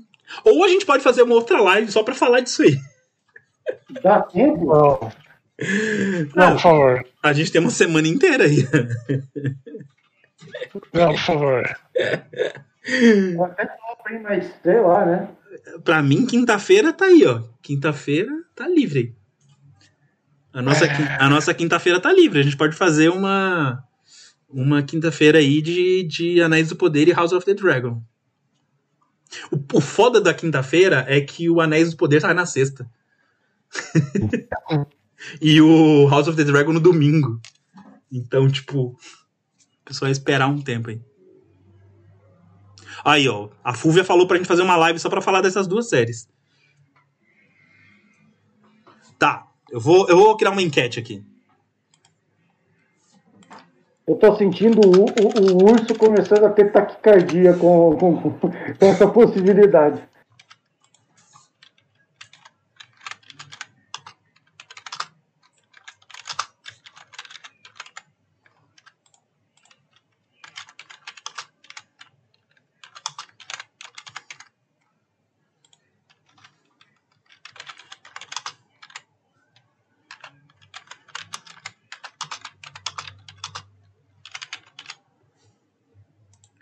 Pronto, eu vou. Eu, faz, eu fiz uma enquete. Respondam a enquete. Respondam a enquete. Até o fim do, do, da live a gente decide isso. Vamos falar de Dom Brothers, Jorge. Eu e você rapidão? Que Dom Brothers. Dom Brothers é um capítulo. Foi um capítulo. Foi um episódio bom. Foi um episódio bom. Eu tô sentindo uma certa ironia na sua voz. Não, de maneira nenhuma. De maneira nenhuma. Achei um ótimo episódio. Achei um ótimo episódio. Gostei Eu muito acho... do episódio. Vamos fazer um resumo rápido aqui. que é basicamente o, o continuação do último episódio, que era um review, né? Mas aí, como a gente falou, o mestre da mente lá, líder, esqueci o nome do, do filho da puta azul lá. Sonoi. O Sonoi resolve, mano, já deu. E desafia o Dom Momotaro para um último duelo para resolver essa merda de uma vez, né? E como é Dom Brothers, né? Tá cortando seu seu seu, seu... não estamos te ouvindo, Jorge. Alô? Alô? Agora, Alô? agora, agora voltou, agora voltou. Então, essa, esse desafio do duelo acontece meio inesperado, assim, num, embaixo d'água, numa piscina que tá todo mundo se divertindo. É, é um convite meio estranho. Mas, enfim. E aí a gente vem o drama crescendo e sendo rechaçado, mas o importante é que vai ter um duelo decisivo, não do jeito que eles queriam, né, originalmente. A gente tem o duelo sendo resolvido e o, finalmente os bestiais aparecendo lá, e é uma coisa que estava faltando também. O, tem a explicação de o que, que são os bestiais, Uhum. e o Dom Morasami despertou, e finalmente os outros agora estão sabendo, porque quem estava mais atrás dos bestiais eram os mestres da mente, que sabiam o que, que era, e o cachorro lá, o Ino Brother, porque um dos bestiais está em cima dele. É. Mas era só isso. E agora a gente, agora a gente sabe que os, os bestiais são uma criação da família Dom, né, do clã Dom, e que esse clã, né, criou os bestiais para ser um, porque os, os, os mestres da mente, eles, os humanos são para os mestres da mente um recurso. Eles se alimentam das emoções humanas e tal. E o clã Momotaro falou assim, pô, o clã, o clã Dom, na verdade, falou assim, pô, vamos, vamos criar um, um- ser, então, que nos dê mais. Que nos dê mais. É, é, é, é, é, como é que chama? Emoção. Hã? É porque, na verdade, não- ele não fala mais, ele fala um Melhor. negócio mais estável. estável É, né? é, mais estável. Porque é. as pessoas têm esse problema. Não é toda energia que eles conseguem se alimentar e eles podem gerar aqueles monstros se for uma energia negativa, né? Se for aquela coisa do desejo. Exatamente. E aí eles querem estabilizar o bagulho e eles criam os bestiais. Dá errado, os bichos viram uns monstros. E aí também é explicado que foi nessa que foi criado o Murasame, né? É, pra, que a família, a família Dom criou o Murasame para combater os bestiais. Só que eles conseguiram prender os bestiais. E aí eles travam, aí eles também aprisionam o Murasame porque não precisam mais do Murasame. E agora alguém libertou o Murasame, porque os bestiais foram libertados. E a gente ainda não sabe quem foi que libertou o Murasame. A gente só ouve uma voz que manda ele é, ele atacar, né? Ele ah, Que ela chama de mãe, né? isso. E, e, e nesse episódio fica claro que o, Murasa, que o Murasame só ataca os inimigos dos mestres da mente. Porque ela fala, eles são inimigos dos mestres da mente, ataque-os, Por destrua-os. isso, por isso que ele estava atacando os Dom Brothers, né? Só, só um momento. É, Monique, a gente vai falar de Shihuki, calma. É, e aí eles eles eles vão e, e, e fazem é, esse esse esse ataque aí e enfim, mas o que acontece de legal nessa cena do duelo? Primeiro que o duelo demora pra acontecer, porque o Sonoi tá lá esperando o Domo Motaro, só que o Domo Motaro tá trabalhando. Eu gostei disso porque, assim, ele, no começo do episódio, começa meio na, na farofa, né? Mas depois ele cria uma tensão. E aí. Cortou tudo. Cortou tudo. Alô, alô, alô, alô. O Aham, fala agora. Que tá acontecendo aqui? De Não novo sei. Tá, tá funcionando, tá funcionando. Agora Enfim, o, o começo do episódio, apesar da piscina e da farofa, ele começa é, é, numa tensão por causa do duelo, e ele vai indo até o primeiro comercial com, com essa tensão. E ele vai criando uma tensão, a gente vai pensando que vai ser um episódio sério, e aí ele quebra aí essa tensão lá no Dom Brother do jeito mais palhaço possível, né? E aí a gente vê o relacionamento do Sonoi com, com o Dom Otaro, que provavelmente, se não fosse essa treta toda, eles estavam há seria um best friend no mínimo, né? Pois é. E aí é, a gente tem. Aí a gente tem finalmente o momento da batalha dos dois, só que começa uma confusão, aparece os bestiais, aparece os outros. Aparece um, um, um Hotsuki, né? Que é o monstro da semana, que é um, um antigo. Um anti... É, um cara que já tinha aparecido antes, ele se transforma em um novo Hotsuki, porque ele, ele agora considera o, o Momotaro como inimigo dele. E aí ele. Agora a ganância dele de novo desperta a vontade e aí ele vira um mago agora para enfrentar é. o, o. E aí aparece. Ninjas entrou no fã-clube de Harry Potter. Né? Exatamente. Aí aparece o, o, os Dom Brothers, né? E aí aparece os Mestres da Mente também. Aí aparece os Bestiais. Aí aparece o Murasami. Aí fica uma zona. Aí tanto os, os Mestres da Mente quanto os Dom Brothers falam falam cada um pro seu pro seu líder, falam, ó, a gente vai segurar a onda e vocês saiam daqui e vão ter o duelo de vocês. Ô Jorge, você sumiu, sua Ah, você voltou. Aí aí eles vão, eles vão eles vão é... eles vão para ter o duelo deles lá e no final é, eles. A, a, o Momotaro. Tem, o Momotaro pede um, um tempo pro cara para voltar e ajudar os amigos a lidarem com o. com o, o, o Hotsuki lá. E aí ele volta, derrota o Hotsuki lá como robô, como o, o, o robô Tsujin, e volta para ter a luta com o Sonoi, onde aparentemente ele derrota o Sonoi. É, e, é, e aí o Murasami aparece e carrega o Sonoi, e aí acaba o episódio. Então eu, eu acho. consequência. Primeiro, assim, eu quero dar um parabéns, que normalmente o duelo. Jorge, tá, tem alguma coisa errada, Jorge. Os gatos não estão comendo o microfone, não?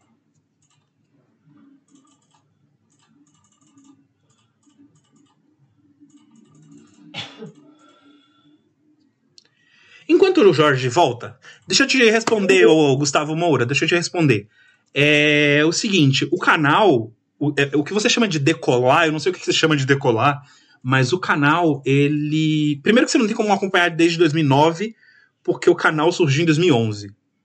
É, então você não tem como acompanhar desde 2009. É impossível. Eita porra, o que aconteceu aqui? Eu tô aqui. Matou a na câmera, é o que caiu. Ainda tá passando? A live caiu? Não, a live caiu não. Vocês, vocês caíram. A câmera de todo mundo caiu. Ah, a minha não. Não caiu.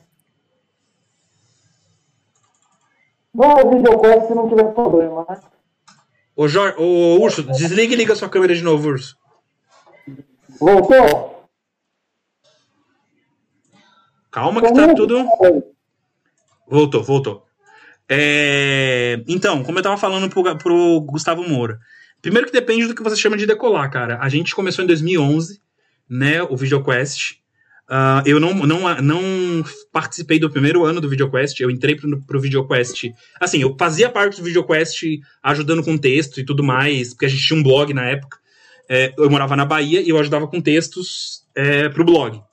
E aí eu comecei a fazer os vídeos no final de 2011 quando eu voltei para São Paulo. Aí eu comecei a fazer os vídeos com o pessoal do VideoQuest. Só que, uh, no começo de 2012, houve um, um, um, problema. A gente teve um desentendimento, eu, o Urso e o Kitsune, porque eles queriam entrar pro, pro grupo lá do pessoal do Genkidama, e eu era contra porque eu achava um projeto que era um projeto que não tinha muito, muito, muita sustentação o que acabou se provando real, na real. Né? É, porque o que segurava o, a Genki, o Gintama era justamente o VideoQuest. E eu tentei falar isso, mas enfim, não deu muito certo. Aí eu, aí eu saí. Saí do VideoQuest, fiquei fora até o ano passado. Até o final do ano passado. Só que em 2020, no final de 2020 ou foi começo de 2021, Urso? No final de 2020, né? No começo de 2020, o Urso e o Kitsune resolveram parar com o canal, porque o Kitsune queria seguir outros caminhos e tudo mais, e ele seguiu outros caminhos, né? Tanto que o Kitsune participa agora do Geek Here, tem o próprio podcast e tudo mais, e ele seguiu outro caminho. Quando foi agora no, no final de 2021, o Urso chegou para mim e falou: velho, eu quero voltar com o VideoQuest e eu queria que você voltasse comigo. Falei, cara, beleza, vamos lá. E a gente voltou. Então, assim, a gente faz isso primeiro porque a gente gosta. Né? Se a gente ganha alguma coisa, a gente tem o padrinho, a gente tem o Pix e tal, a gente tem os superchats aqui que a gente recebe de vez em quando. Se a gente recebe alguma coisa, pô, legal, é, é legal ter uma graninha que ajuda a gente a comprar equipamento, ajuda a gente a ter uma melhoria de, de, de coisa e tudo mais. Mas isso aqui não é o nosso ganha-pão. Eu tenho, eu tenho minha profissão, eu tenho meu emprego. É, o urso tá procurando trampo na área dele de professor. O Jorge é historiador. O Jorge trampa com, com, com umas coisas da hora, enfim. Que ele preferia que fosse melhor, né, Jorge? mas enfim, mas é isso. É, só que assim, é, a gente tem muita gente maior que a gente que começou por causa da gente e só se sustentou porque fazia o que as pessoas queriam que é falar de anime da, de anime da moda, que é falar de mangá da moda e tudo mais. E a gente nunca foi assim. A gente sempre prezou por falar do que a gente quer falar, do que a gente gostava de falar. Então, teve uma época que a gente fez um CineQuest, onde a gente falava sobre filmes. É, eu, eu sempre falei sobre Tokusatsu aqui. É, o Urso sempre falou sobre a, a, as coisas mais históricas que ele gosta. E, o Kitsune. É, eu ia comentar que a gente já fez a de ovas dos anos 80 que ninguém assistiu. Pois é. Mas o... gente gostava. O Kitsune gostava de falar de narrativa, de construção de, de narrativa e tudo mais, coisa que eu também gosto de falar. Uh, eu tô pensando em, em, voltar, inclusive, a fazer o que ele fazia, que é falar sobre narrativa de verdade. Então, assim, é... o que você chama de não decolar, para mim, cara, a gente tem 70 mil inscritos e, e para mim isso é um bom número de pessoas, sabe? A gente queria chegar a 100 mil. A gente tem uma proposta aí de que se a gente chegar a 100 mil, o urso vai ficar careca, eu vou pintar o cabelo de roxo e o Jorge vai tirar essa máscara aí, ou vai só botar uma peruca ruiva por cima da máscara e vai fazer as, as, as lives de peruca ruiva. Então é isso, cara. É... Eu só queria te responder porque eu me senti um pouquinho ofendido com esse, esse seu tom de de derrotista, de como se a gente fosse um, um, um desastre ou coisa do tipo. Eu tô cagando. É, a, gente a gente faz o que a gente gosta e a gente gosta do que a gente faz. E é isso. Uh, terminando com Dom Brothers, é, Jorge, para eu finalizar pelo menos a minha parte de Dom Brother, eu gostei sim do episódio. Você falou, achou, achou que eu tava sendo irônico no começo, mas eu não tava, eu gostei. Eu achei que foi um. Foi um bom desenvolvimento. A gente teve muita informação no episódio. Isso é legal, porque a gente conseguiu ter mais informações sobre coisas que estão acontecendo, e eu acho que isso é, é importante, né? Então, eu gostei do episódio mesmo, de verdade, é, não foi zoeira não. Não, cara, eu gostei do episódio, eu acho que conseguiu trabalhar um tema quente de uma maneira suave, que é o propósito da série, né? E ao mesmo tempo, vocês estão me ouvindo, né? Tá. Estamos ouvindo. O, e ao mesmo tempo eu quero as consequências desse duelo. Gente sabe que no próximo episódio, né, ele vai ser focado no Ranger preto e no Brother, né? E aparentemente ele vai estar envolvido com alguma garota, um quadro, né? Ou alguma coisa ali, e talvez volte ele contra os outros Dom Brothers. Então talvez a gente vai saber o que aconteceu com o Tsunoi, o que o Dom Murasami fez com ele, talvez mais pra frente. Então, de boa. Até porque a série tem essa proposta de desenvolver mais lentamente, mostrar outra, outra perspectiva de quatro personagens lá.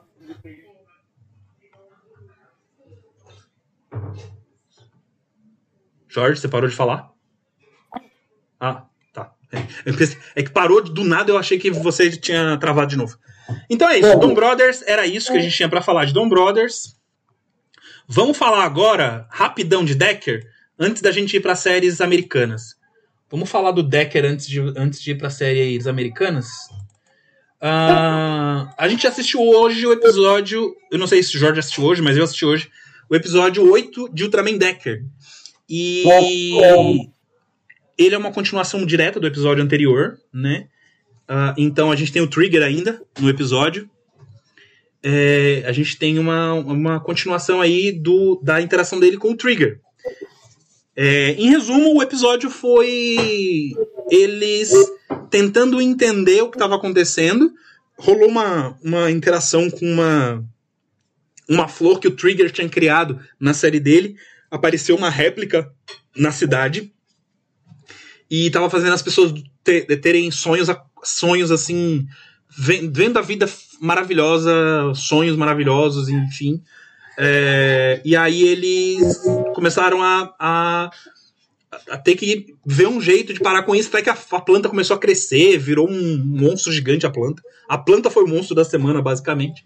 E aí, quando eles foram para destruir a planta, apareceu de novo o Megaloton, que foi o, o, o monstro do episódio anterior, que fugiu no episódio anterior, que eles não chegaram a destruir.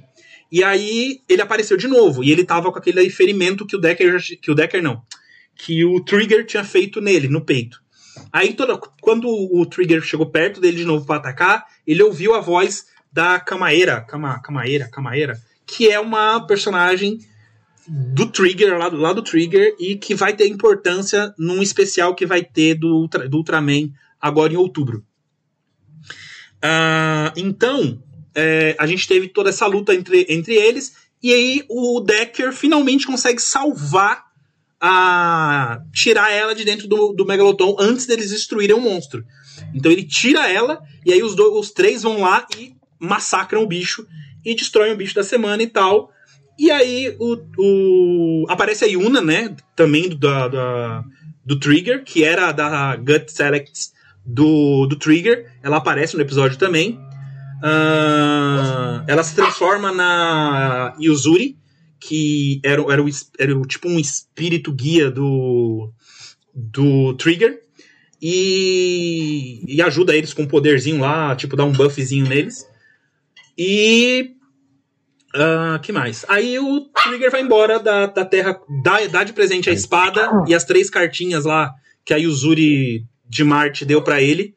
Ele dá a espada e as três cartinhas pro Decker e vai embora junto com a menina que eles salvaram do monstro junto com a outra, aquela ultra, ultra da Ultra Dark lá, é, eles vão embora usando aquela carta de atravessar o a, a, a, é, a bolha. E aí eles vão embora. E aí acaba o episódio. Foi um episódio que eu achei, se eu puder começar, Jorge, foi um episódio que eu achei assim, ele foi conclusivo, porque ele encerrou a participação do, do Trigger ali, mas assim, é, continua não dizendo nada sobre o Decker. É uma série, foi uma, uma coisa assim que foi mais só pela participação especial do Trigger, mas continua sem explicar muita coisa do Decker. O Decker continua uma série sem plot para mim. É, continua sem rumo. Jo Jorge, tá, tá horrível, Jorge, tá horrível, tá muito ruim. Tá, tô te ouvindo, mas tá cortando. Eu vou tentar então. Tá, enquanto você arruma aí, deixa eu ler os comentários aqui. Uh, o Gustavo Moura falou que foi um elogio. É, é que não pareceu um elogio. Desculpa, Gustavo, se eu fui muito duro. É que realmente ficou parecendo mais como uma crítica do que como um elogio. É, desculpa, desculpa mesmo. Eu, eu, eu entendi errado então. Uh, o Ramon, minha dúvida é se rola broderagem Dom Brothers. Ah, deve rolar, né? Esse cara é, é brother? Uh, o Heavy Metal é basicamente a conclusão do arco do Trigger com a Carmilla, uma das gigantes das trevas. Beleza, eu não, não, assisti o Trigger, então muito obrigado por essa informação. Eu tinha lido algumas coisas sobre isso, eu tinha, eu sabia quem era ela, que era ela e mais dois, né, que se eu não me engano. Uh, o Comic Cartoons Ultraman, eu tô nesse episódio, gostei muito, me lembra o Biolante do Gojira. Hum. Uh, heavy Metal, as cenas de ação dos três foram bem feitas, lembrou o F7 do Ultraman Z.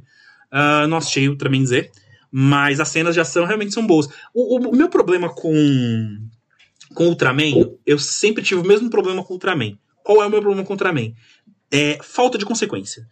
É, Ultraman destrói um prédio. Ele, o Ultraman hoje, o, o, acho que foi, foi o Decker ou foi o Trigger, ele atravessou um prédio. Pessoas moram ali. É. tipo, mano, não tem consequência nenhuma, cara. Tipo, é, é, bizarro demais. Por exemplo, no. No Dom Brothers, eles vão lutar quando eles são gigantes em uma outra esfera. Onde, tipo, nada é destruído, né? Então, tipo. É, é, tá mais, mais crível. Então, tipo, não tem tanta destruição de prédio e tal. Uh, não tem destruição nenhuma de prédio, na verdade, porque eles estão em uma outra, em uma outra dimensão, vamos dizer assim. Então, mas no Ultraman, todos os Ultraman é, é uma zona, mano. Os caras saem destruindo a cidade inteira para salvar a cidade. Como a gente vai salvar a cidade? Destruindo a cidade. Parece. Parece. Uma, uma crítica que todo mundo fez, por exemplo, a, ao Homem de Aço, por exemplo. É, que, que. Ah, tinha muita destruição. Mas ninguém viu quando, no, no Vingadores é foi a mesma coisa. Os Vingadores destruíram metade da cidade para salvar a cidade. Mas ninguém viu isso também. Mas na hora de falar mal de, de, de, das coisas da DC, todo mundo vem. Bando de filha da puta. É... Que? Voltou, Jorge? Melhorou? Melhorou. Então, o que eu queria dizer, cara, é que me lembra muito, cara, o que a gente conversou, que assim, teve esse episódio e ele muda muita coisa do que estava acontecendo até agora. E o Decker ainda não, não, mostrou muito. Ele estava mostrando episódio a episódio, tipo, as transformações, mas estava faltando as skills ainda aparecer, saber o que está lutando, né? Me pareceu muito, até como você falou que vai ter um especial do Trigger, né? Que esses dois episódios foram colocados aí simplesmente para trazer a Carmona de volta, porque ela tinha, entre aspas, morrido, né? Porque você falou que ela foi banida lá, eu tinha entendido que ela tinha morrido, não, mas. Enfim, trazer ela de volta um especial, sabe? É que eu acho que ela não vai participar né, nem do especial do Trigger, ela vai, vai participar do especial geral que vai ter. Deixa eu só te dizer o nome aqui. É Generation. Generate, como é? É. Quer ver? Cadê ela? Porra. É aqui, ó. É Ultra Galaxy Fight, The Destined, The Destined, Destined Crossroad.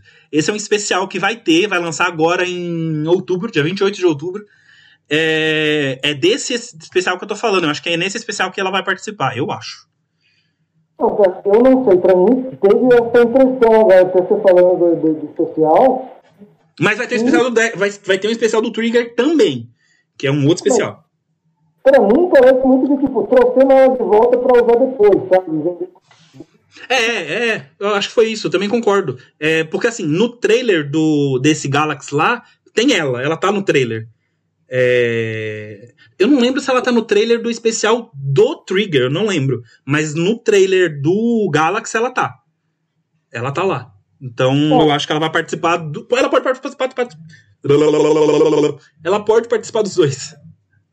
Pô, cara, até porque o próprio jeito como, como esses episódios foram feitos, com o cara não dando muita explicação e tudo mais, ficou meio, meio estranho, depois ele vai embora. É, deu uma cortada aí no final, não entendi o que você falou. Não, tô, não nada. Nada. Estamos tendo problemas técnicos. Se não tivesse problema técnico, não era VideoQuest. Tá me ouvindo, né? Agora eu tô. Então, para mim, o ponto é que, cara, é, de novo, o Decker ficou meio para trás. É, eles viu muito mais que foi do Trigger ter as coisas, não foi tipo Decker ter algum desenvolvimento. Então, para nós, por exemplo, que nós assistimos o Trigger, ficou um negócio meio lá, positivo. Então, com desenvolvimento zero até agora.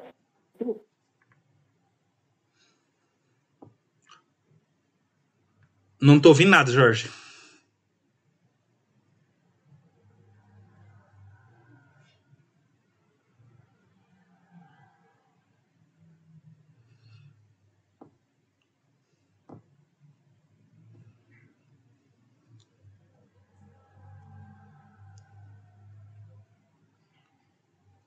Hoje a gente tá com problemas com o Jorge aí. Problemas sérios. E aí, Urso? Você tá acordado? Ó, O que você tá fazendo? não interessa, não. Tá vendo pornografia, né, vagabundo? Não, É, tô ouvindo ouvindo To The West do. uma versão tocada no Oscar de 2004. Ou, você você assistiu o terceiro episódio de She-Hulk, né? Eu, eu, eu, Eu falei pra você que não. Você não viu? Eu vou comentar sozinho. É. Filha da puta. Mas você não viu por quê? Normalmente eu vejo no almoço, no almoço não tava muito bem. Hum. Jorge, a gente tá te ouvindo abafadão. É porque eu tô vendo alguma câmera. Mano, tava, tava tão bem, mano. Tava tudo normal. O que que aconteceu? Eu não sei, talvez É os gatos. eu. Vou ter que ver depois.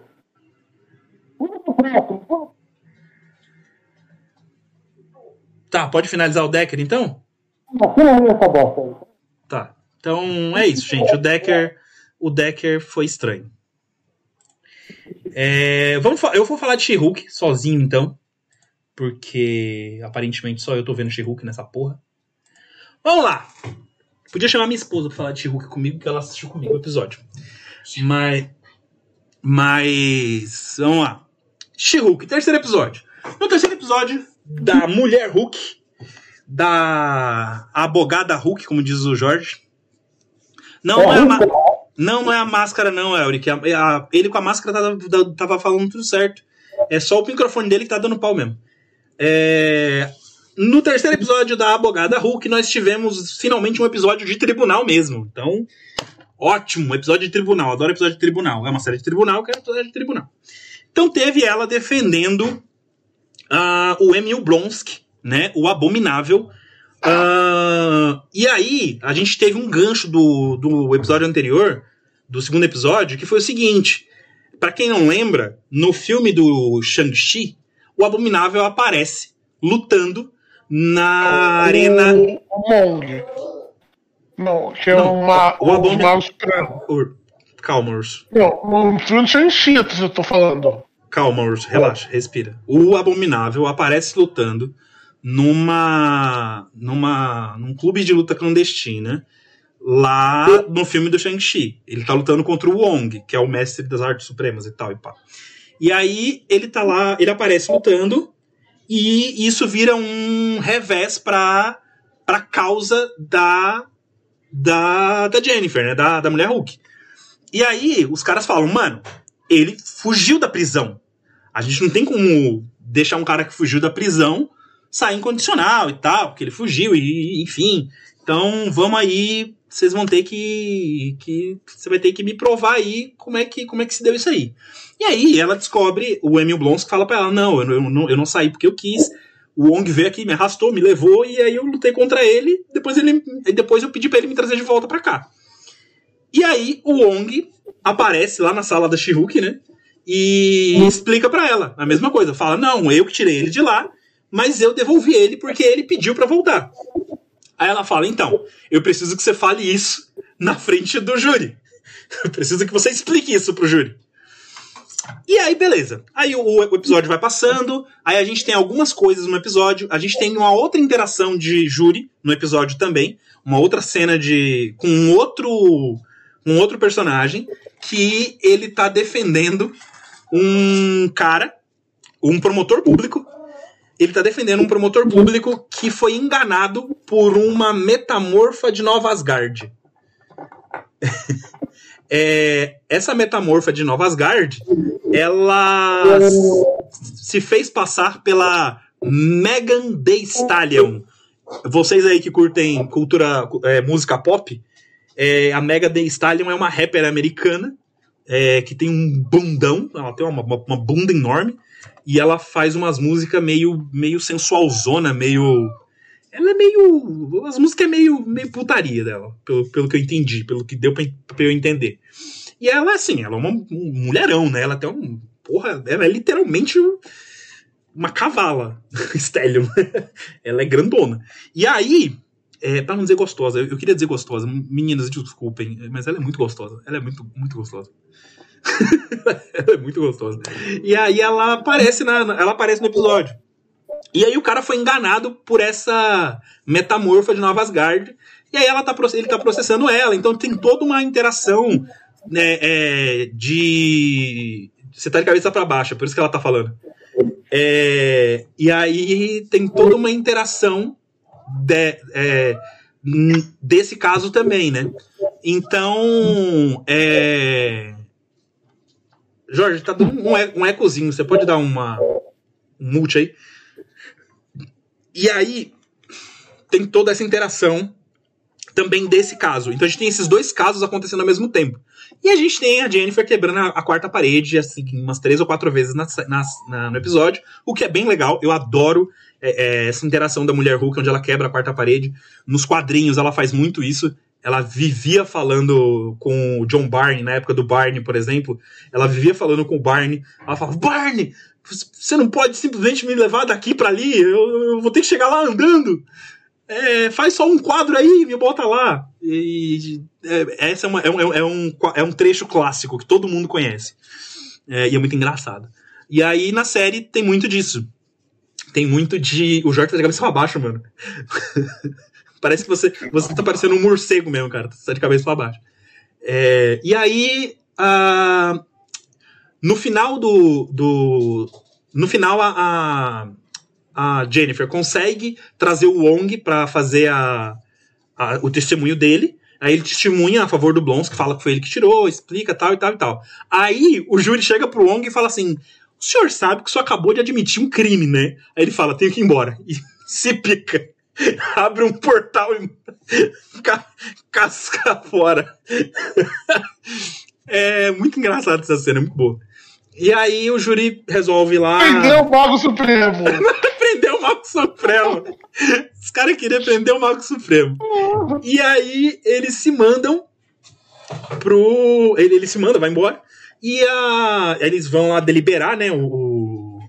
Ah, e aí os, os caras falam, mas beleza, tudo bem. A gente já entendeu tudo, tá tudo certo. Mas ainda tem uma coisa como é que a gente sabe que você não vai se transformar em abominável do nada? Aí ele falou: Ah, não, eu controlo isso agora. Pera aí que eu vou mostrar. E aí ele vai e se transforma no abominável, do nada. E aí, tipo, todo mundo se assusta e vem, a, vem os guarda e a Jennifer, calma, calma, calma, calma, calma. Emil, se transforma, Emil, se transforma, Emil. E aí, tipo, todo mundo, calma, calma, calma, calma. Ele, não, gente, calma, eu só tô mostrando que eu posso me transformar e me destransformar. Calma, eu não vou fazer nada. Aí todo mundo, se destransforma! Aí a Jennifer, vai, se destransforma! Aí ele vai, se destransforma. Oh, vocês também, viu? Viu? Pô, eu controlo, eu não vou ficar, não vou, não vou me transformar e tal. Aí o júri, ok, beleza, temos tudo que precisamos, vamos deliberar e depois a gente dá uma. Dá, uma, dá o veredito. E aí eles dão um veredito, o veredito é, é positivo, a Jennifer ganha a causa e consegue o a condicional pro Emil Blonsky. E aí eles saem em condicional. É, eu percebi agora que eu não tinha colocado o logo da she é, e aí ele consegue sair. Enquanto isso, no outro caso, o, o advogado, amigo da, da Jennifer Walters, né, que trabalha no mesmo, no mesmo lugar que ela, que cuida de casos que envolvem super-heróis ou seres superpoderosos, ele fala pra Jennifer, Jennifer, a Jennifer comenta que o. Porque ela conhece o promotor, né? O promotor, o promotor que tá, que tá acusando a, a, a menina de ter enganado ele. Aí eles estavam num bar e aí ela faz um comentário sobre o promotor, falando que ele é um cuzão, né? Que ele é, flerta com todo mundo, que ele dá em cima de todo mundo, que ele fica contando vantagem e tal. Aí ele olha assim e fala: Você pode falar isso sobre juramento? Aí ela, claro. Aí ela vira uma testemunha do caso do cara. E ela vai testemunhar a favor do maluco. Só que o, o a favor é falando mal dele. Falando que ele é um idiota, que ele é um babaca, que ele é um machista, que ele é, é que ele sim, ele poderia ter sido enganado pela. Porque a, a defesa da, da, da, das Guardiana é que ninguém seria enganado que a Megan Thee Stallion ia dar em cima de um cara como ele, sabe? E a, a base é toda essa. E aí cai por terra quando a, a, Jennifer Waters fala: Não, ele é capaz, sim, ele, ele é um idiota a esse ponto.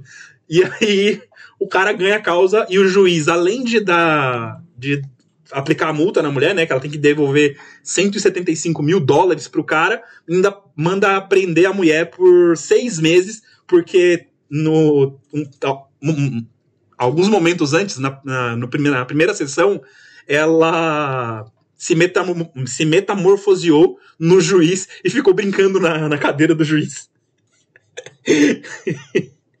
Foi uma cena muito engraçada, mas muito idiota. E aí o juiz fala: você vai ficar presa porque vai ser presa pra aprender a não, não, se fingir de juiz. Só cuzona. Então, assim. Uh, e no final do episódio. No final do episódio, a gente tem. Ah, não, no final dessa parte do, do julgamento do cara que ficou com a Megan Thee Stallion é, falsa, aparece a Megan Thee Stallion lá no fundo, comemorando. Isso aí! Isso aí! Pra você não, não se passar mais por mim, só existe uma Megan Thee Stallion e tal. E ela tá lá no fundo da, da sala do júri, do, do, na sala do, da, de, de audiência. E ela aparece.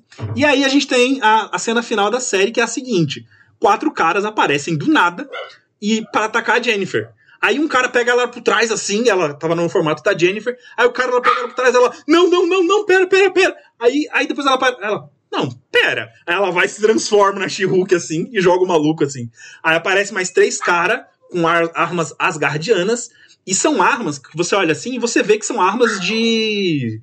de são ferramentas de trabalho. Mas com símbolos asgardianos. Aí ela pergunta: Vocês roubaram essas armas de algum pedreiro asgardiano? Aí eles, sim. e aí a gente tem a, e, e esses personagens, para quem não, para quem viu o episódio e não sabe, são a gangue da demolição, né? É uma representação da gangue da demolição. Aí eles lutam contra ela, apanham, tomam um cacete, e o objetivo deles, a gente descobre que era tirar o sangue dela, que eles não conseguem. E aí eles falam que o chefe deles vai ficar muito bravo, só que a gente não sabe quem é o chefe deles porque eles não falam, né? Uh, e aí eles fogem. E aí a, a Jennifer, o termina com a Jennifer se olhando assim no, retro, no o episódio termina com ela se olhando no reflexo de um carro. Tipo, como se ela estivesse pensando, será que é melhor ficar só nessa forma? Porque, tipo, né? Imponente e tudo mais. Nos, nos seguro, né? É, nos quadrinhos, chega um período da, da Mulher Hulk em que ela não se transforma mais, ela fica o tempo todo como Mulher Hulk. Então, né? Acho que vai ter algum momento da série em que ela vai ficar o tempo todo como Mulher Hulk. Eu acho, não tenho certeza. Uh, e aí tem a cena pós-crédito, que é a cena pós-crédito que tá fazendo Nerdola encher o saco. Que é a Mulher Hulk e a Megan Thee Stallion dançando no, no escritório da, da Mulher Hulk, porque a Mulher Hulk virou advogada da Megan Thee Stallion, advogada oficial dela. Mesmo que não seja caso de super-herói, ela vai advogar pra Megan Thee Stallion a partir de agora. E elas ficam dançando, e porra, são duas mulheres atraentes e gostosas dançando. E aí o, o, os nerdola ficaram. Ah, olha isso aí, ó! Ih, você depois você reclamam de sexualização! Ah, Cara, nerdola é um bicho muito chato. Puta que pariu, mano! Eu odeio nerdola! Odeio nerdola! Odeio nerdola! Ai, Jesus! Dá um chatinho, hein? Chato pra cacete, Nerdola.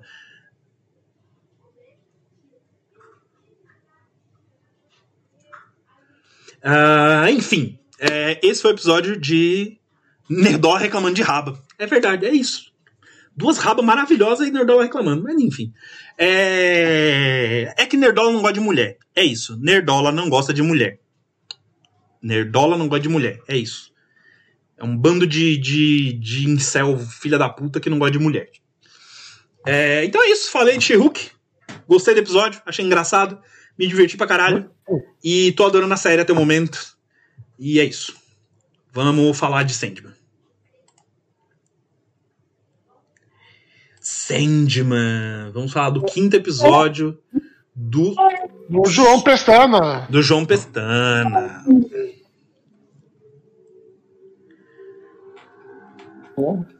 É, vamos falar do João Pestana. Episódio 5 foi um episódio que no quadrinho é agoniante. E a série conseguiu transformar em agonizante. Ela conseguiu captar, pelo menos para mim, captar a agonia do episódio. eu achei foda pra caralho o episódio 5. Achei foda pra caralho. É, mostra o John Dee de uma forma assim. é, bem doentia. mais humana, né? Que, É. tipo, no quadrinho ele é só maluco. Aqui, tipo, a loucura dele tem um- uma causa que, tipo, ele foi mentira e foi traído a vida toda, agora ele não confia em ninguém, e ele quer provar que as pessoas podem ser honestas no último ponto da honestidade. É, exatamente. O, Don, o John Dee, nessa, né, nesse episódio, ele, ele quis mostrar que, é, que ser honesto é, um, é o melhor. Só que não deu muito certo a, a, a, a- o trampo dele não deu muito, não funcionou muito como como, como Porque, como os- é, nesse episódio que aparece o Sandman enfrenta, é, atacando ele, que eu não É. lembro agora do final. é, é, é esse episódio que aparece o Sandman atacando ele. É, então, é como o Sandman falou, existe uma mentira importante que as pessoas esquecem, que é o sonho. Que o sonho é uma abstração, não existe, tipo, quando você sonha, sei lá, que você quer uma namorada, um carro, um emprego, um futuro melhor para seu filho, esse, esse objeto não existe. É uma imaginação. Uhum. É uma abstração, algo que não existe, é uma mentira. Se você vive sem essa mentira de ter algo para é, com que viver, só ele resta os instintos básicos do ser humano. É, e nesse sentido, eu achei bem interessante isso da adaptação do quadrinho, que o quadrinho, os desejos dos personagens são muito mais doentios.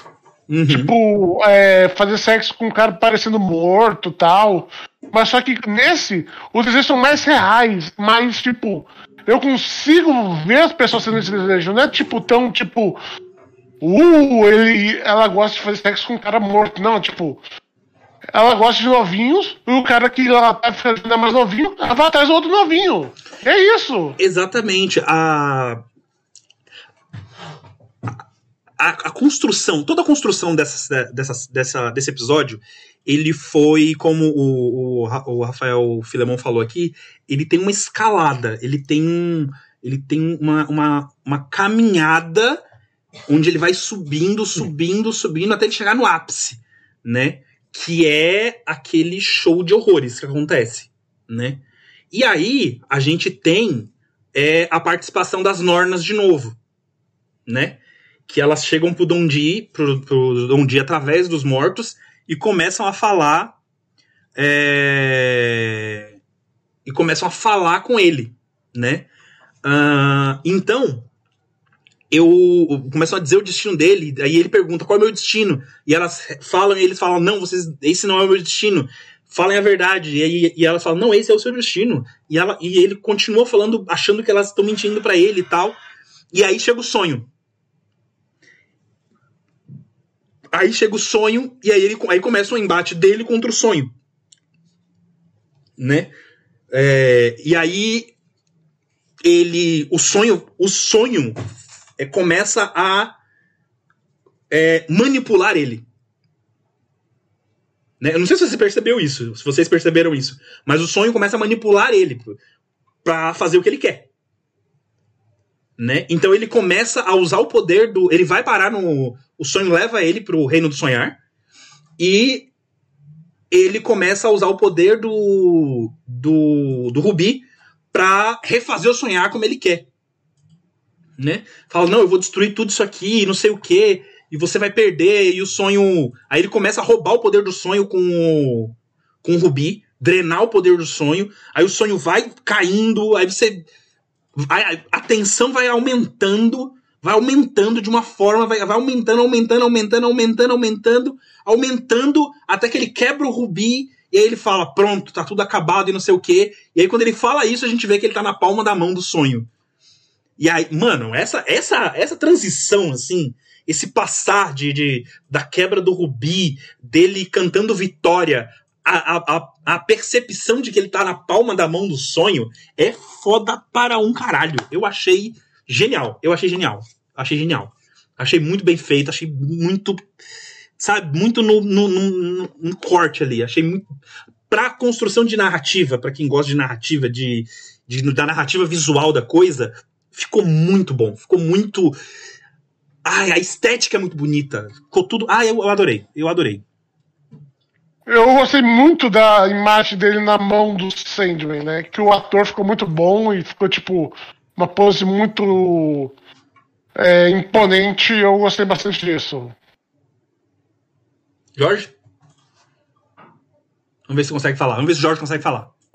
Eu tô meio puto com isso. Mas, enfim. Só pra tentar passar alguns. Não, Jorge, não estamos te ouvindo.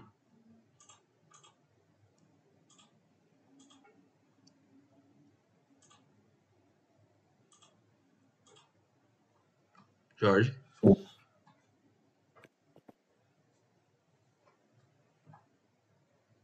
Você não vai falar? não consegue. Só que você. Só que você. É engraçado, tá dando um eco, ó. Eu tô me ouvindo.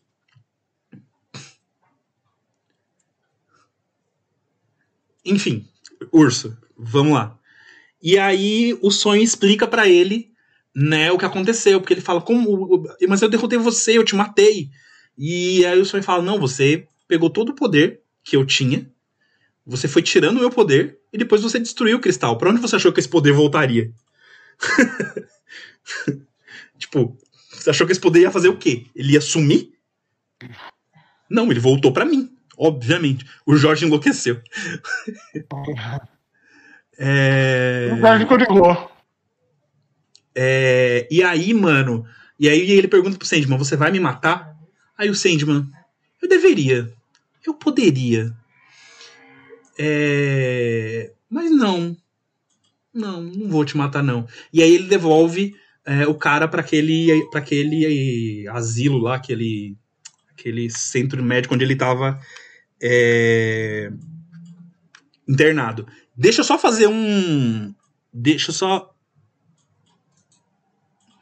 É, eu vou fazer, eu vou falar sobre a atuação daqui a pouco. Deixa eu só fazer um parêntese aqui, porque alguém citou sobre isso e eu preciso falar. Alguém falou assim: ah, cortaram a cena do Asilo Arkham. Não existe cena de Asilo Arkham na série Sandman. Em nenhum momento vai ter cena de Asilo Arkham. Por quê? Porque a DC não liberou. Então, por exemplo, a cena da mãe dele com ele era para ter sido no Asilo Arkham. Não foi. Não existe. A... Esqueça Asilo Arkham. Não existe Asilo Arkham. Não existe. Esqueça o universo DC. Esqueça o universo DC. Nada que pertence ao universo DC até o momento vai ter na série. Tá? Não vai ter. Não vai ter. Esquece. Esquece. O New Gaiman teve que achar outras soluções para as aparições que tinham lá. Ele vai ter que achar outras soluções nas, nas próximas temporadas. Porque não vai ter. Não vai ter. É, a não ser que ele entre em um acordo com a DC agora, mais pra frente, ele e a Netflix, hum, esqueça o universo DC. Então, fechando parêntese, hum, esqueça Asilo Arkham, não vai ter. Vai ser aquele, ele, o John Dee está em uma, em uma ele está internado em algum lugar, é, aparentemente de segurança, de boa segurança lá, onde ele é um interno do, da cabeça. É isso. Sobre a atuação, voltando agora para falar da série de novo. Eu adoro o ator que fez o John Dee. Eu adoro ele. Ele fez o, o Remo Lupin no, no, Harry Potter e ele fez o Ares na Mulher Maravilha. E eu gosto muito do ator, já vi outros trabalhos dele. Ele é um ator foda pra cacete. Ele é um ótimo ator. Ele é um ótimo ator. Então, tipo, é... eu eu adorei a atuação dele na, na, na série. Eu adorei a, atua, a atuação dele na série de uh, uh, do Sandman e e o cara que faz o Sandman também tem uma atuação muito boa. Eu gosto, tô gostando pra caralho dele como como Morfeu. Então, foram foi uma dupla muito boa e foi um, um embate muito bom dos dois. Urso? É. Eu achei que esse episódio foi uma boa adaptação dos quadrinhos, foi um capítulo tenso. E qualquer menção ao ar, esse tipo de coisa, não é necessário. Porque, tipo, o Ark é legal, tipo, o Ark é jogo do Ark, cara. Você pode ir lá no Ark batendo os loucos, cometer crime de. É... Porque, tipo, tecnicamente ser louco não é crime, então você não pode agredir um louco. Então eu só vou dizer isso, então a série Arca é baseada na premissa que você pode bater em louco. então, é, o, você é, vai lá e faz isso e mostra que você não precisa. O, o Sandman consegue viver sem o universo DC. Consegue, consegue sim, ele tem vida própria. E, aliás, o universo DC que precisou do Sandman quando ele trouxe para o universo principal após o fim do Vértigo. Quando o selo foi descontinuado e eles quiseram trazer os Perpétuos para o selo principal porque eram personagens queridos, eram personagens bons e o povo queria. Então, DC, eu diria que. A DC, e, e, e, foi, e foi trabalhoso trazer eles encaixar Sim, eles. Né? Porque a DC Porque, ela, ela tem um panteão de deuses muito complicado, na verdade. Tipo, você para pra pensar, quem é na porrada do Darkseid ou Sandman? Caralho, essa é uma boa, essa é uma boa pergunta. Na porrada, eu acho que o Darkseid. Mas se fosse o Destruição, eu acho que era Destruição. o destino, o destino sabe todos os movimentos. Não, o destino, mas o destino ele sabe os movimentos, mas ele é um velho, né? Não, ele só tem aquela forma porque a gente associa a sabedoria do tempo com isso. Ele pode ter qualquer forma. Ainda assim, ele é um velho. Mas sim, o Destruição é literalmente o senhor da guerra e da capacidade da mudança. Ele pode simplesmente falar: você vai me dar porrada? A sua porrada não funciona, porque eu digo se as porradas funcionam. Os Endless, os Endless é foda, velho. Os Perpétuos é foda, cara. Eu, eu, eu, eu, eu, ainda, eu ainda quero ver uma história boa do, do universo DC principal com os Perpétuos. Mas eu duvido. Lex Luthor. Duvido muito que tenha uma. que eles consigam realmente fazer uma boa. Tem aquela do Lex Luthor com a morte, né? O que é tipo, Lex Luthor, aqui. A entidade controla a morte, aqui. Lex Luthor tava muito fora do nível dele quando ele fez isso. Ele. ele, ele... É que nem na, na, na Marvel Thanos cortejando a morte, mano. Tipo. Ah, tomar no cu, mano. Não, tipo, Thanos tá no, no, no Panteão Marvel, ele é talvez o alienígena, não tipo é, primal, é, aqueles caras com máscara com vários olhos, seu, seu nome os, os Celestiais. Celestiais, tal, talvez ele seja o mais forte. Ele não é um cele... ele é um eterno. O Não, tô falando do Thanos. o Thanos. Thanos. O Thanos é um eterno. É um eterno? É. Não sabia disso. Pois é. Ele é irmão do Star, é... ele é irmão do Star, do Star Fox. Caralho, ele é irmão de uma raposa? Pois é. Não, Star Fox é só o nome do cara. Não, não, aqui é do jogo Star Fox da Nintendo. Pra quem não lembra do jogo de tiro de navinha da Star Fox.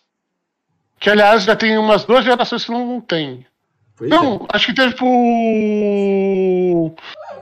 Acho que teve o Wii U. É, acho que teve pro Wii U. Teve, teve, teve U. Teve, é, mas então. Então, essa, esse episódio uh, foi muito bom. É, eu achei. Não, a, a, a Jéssica, a Jéssica, minha, minha, minha esposa, ela. A, a gente tá assistindo junto, né? Então. É, a gente. A gente tá assistindo junto e ela ela ficou muito puta com o final do episódio, porque ela, ela falou: Eu me apeguei ao pessoal da, da lanchonete. Mas essa é a ideia. Se você se apegasse, Exatamente. Isso, não teria função. Isso é uma prova, isso é uma prova de que o episódio cumpriu brilhantemente o, o propósito.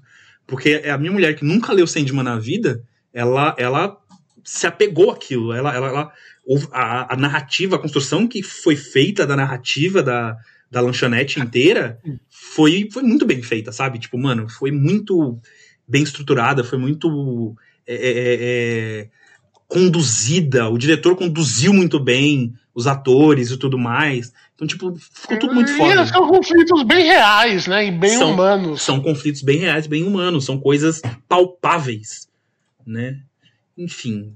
É, E, tipo, legal que, tipo, conforme vai avançando, vai criando um deep lore, né? Tipo, não é que ela foi abandonada pela namorada. Ela bateu na namorada, a namorada fugiu. Exatamente. Então, tipo, É, Eu fiquei com medo, eu fiquei com medo, de verdade, é, na cena do banheiro da menina.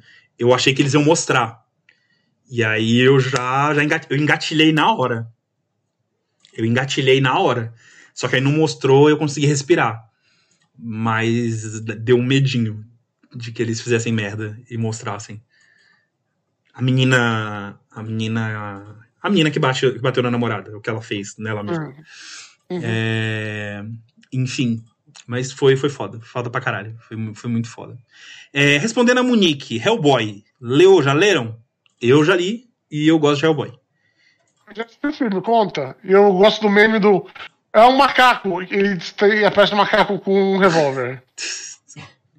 Não, eu gosto de Hellboy. Hellboy é, Hellboy é muito bom. Os quadrinhos são muito bons. Os dois primeiros filmes são legais também. O último filme foi uma bosta. Mas os dois primeiros filmes são legais. Não são bons, bons, mas são legais. Rafael Filemon, vocês viram que a, a série ainda não confirmou a segunda temporada? Vi. Ah, também tô com medo.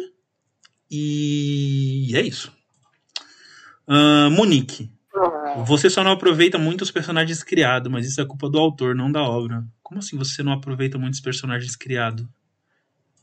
Você tá falando. Você tá falando de Hellboy? Nossa, os personagens de Hellboy são excelentes, são, são bem utilizados no- nas obras. Não entendi. Ou você tá falando do filme? Eu não sei. Mas. Mas eu não entendi, eu não entendi muito bem o que você quis dizer com só não aproveita muitos personagens. Mas eu gosto de Hellboy e eu acho que ele aproveita bem os personagens até. Ah, mas é isso. Ah, vou finalizar aqui a nossa enquete, Urso. Tivemos 28 votos. Certo? Posso encerrar? Certo. Pode. E é o seguinte, Urso. Você se fudeu. Vamos ter uma live nova só pra falar das duas séries. Oh, meu caralho. Você que mandou o povo escolher. Você que deu poder pro povo. Mas eu não mandei. Eu não, a opção de pôr foi você que pôs a opção de escolher. É, Eles queriam essa opção. Eu só, aqui eu só fiz o que o povo pediu. Foi só isso. você não pode se esconder atrás do povo. Posso, posso e vou. Eu não só posso como vou. ah, meu Deus. É, Então, quinta-feira, amanhã temos live. Não, não temos não. Eu tenho que assistir vários episódios até lá. Três, você precisa assistir cinco episódios. Cinco episódios. Cinco horas no mínimo. Ah, não. Não, não. Você consegue assistir amanhã, vai? Não, não consigo. Consegue. Não, não consigo. Sinceramente, não consigo. Deixa de ser vagabundo, você consegue. Não, não consigo. Se eu, depois das primeiras três horas eu não vou estar prestando mais atenção. Pra semana que vem, você sabe que vai ser pior ainda, né? Porque vai ser mais episódio. Vai ser quatro É, episódios. eu- Vai ser quatro episódios de House of the Dragon e três episódios de. Mas vai ter uma semana toda Então tá pra bom. assistir. Não, tipo, menos de 24 horas. Então tá bom. A, a gente vai fazer as lives às quintas, então. Certo? Certo. Quinta-feira, gente. Ou, ou a gente podia fazer. Não dá. Não dá. É, vai ter que ser quinta-feira mesmo. É quinta-feira, gente. A live vai ficar quinta-feira. Às quintas-feiras teremos live de. É, de. De Sandman, House of the Dragon e Anéis do Poder. Teremos essa live aí pra falar dessas duas Eu séries. quero o povo lá pra falar disso, porque vocês pediram uma live só pra isso, então eu quero vocês É, lá. tra- é, tragam gente pra assistir essa porra. Tragam gente para assistir essa porra. As duas valem a pena, viu? Só pra, só pra constar. As duas são, são legais. Mas é isso então, gente. Uma boa noite para vocês. É, obrigado pela companhia. O Jorge foi embora. O Jorge nos abandonou. É, porque ele não estava conseguindo falar no microfone. O microfone dele deu, deu pau. É, ele abandonou a gente.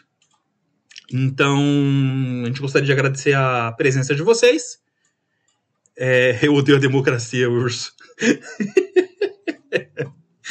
Não, eu não disse que eu odeio a democracia. Eu odeio vocês se escolhem por trás da democracia. A voz do povo é a voz de Deus aqui, ó. Ainda bem que a gente não acredita em Deus, mano.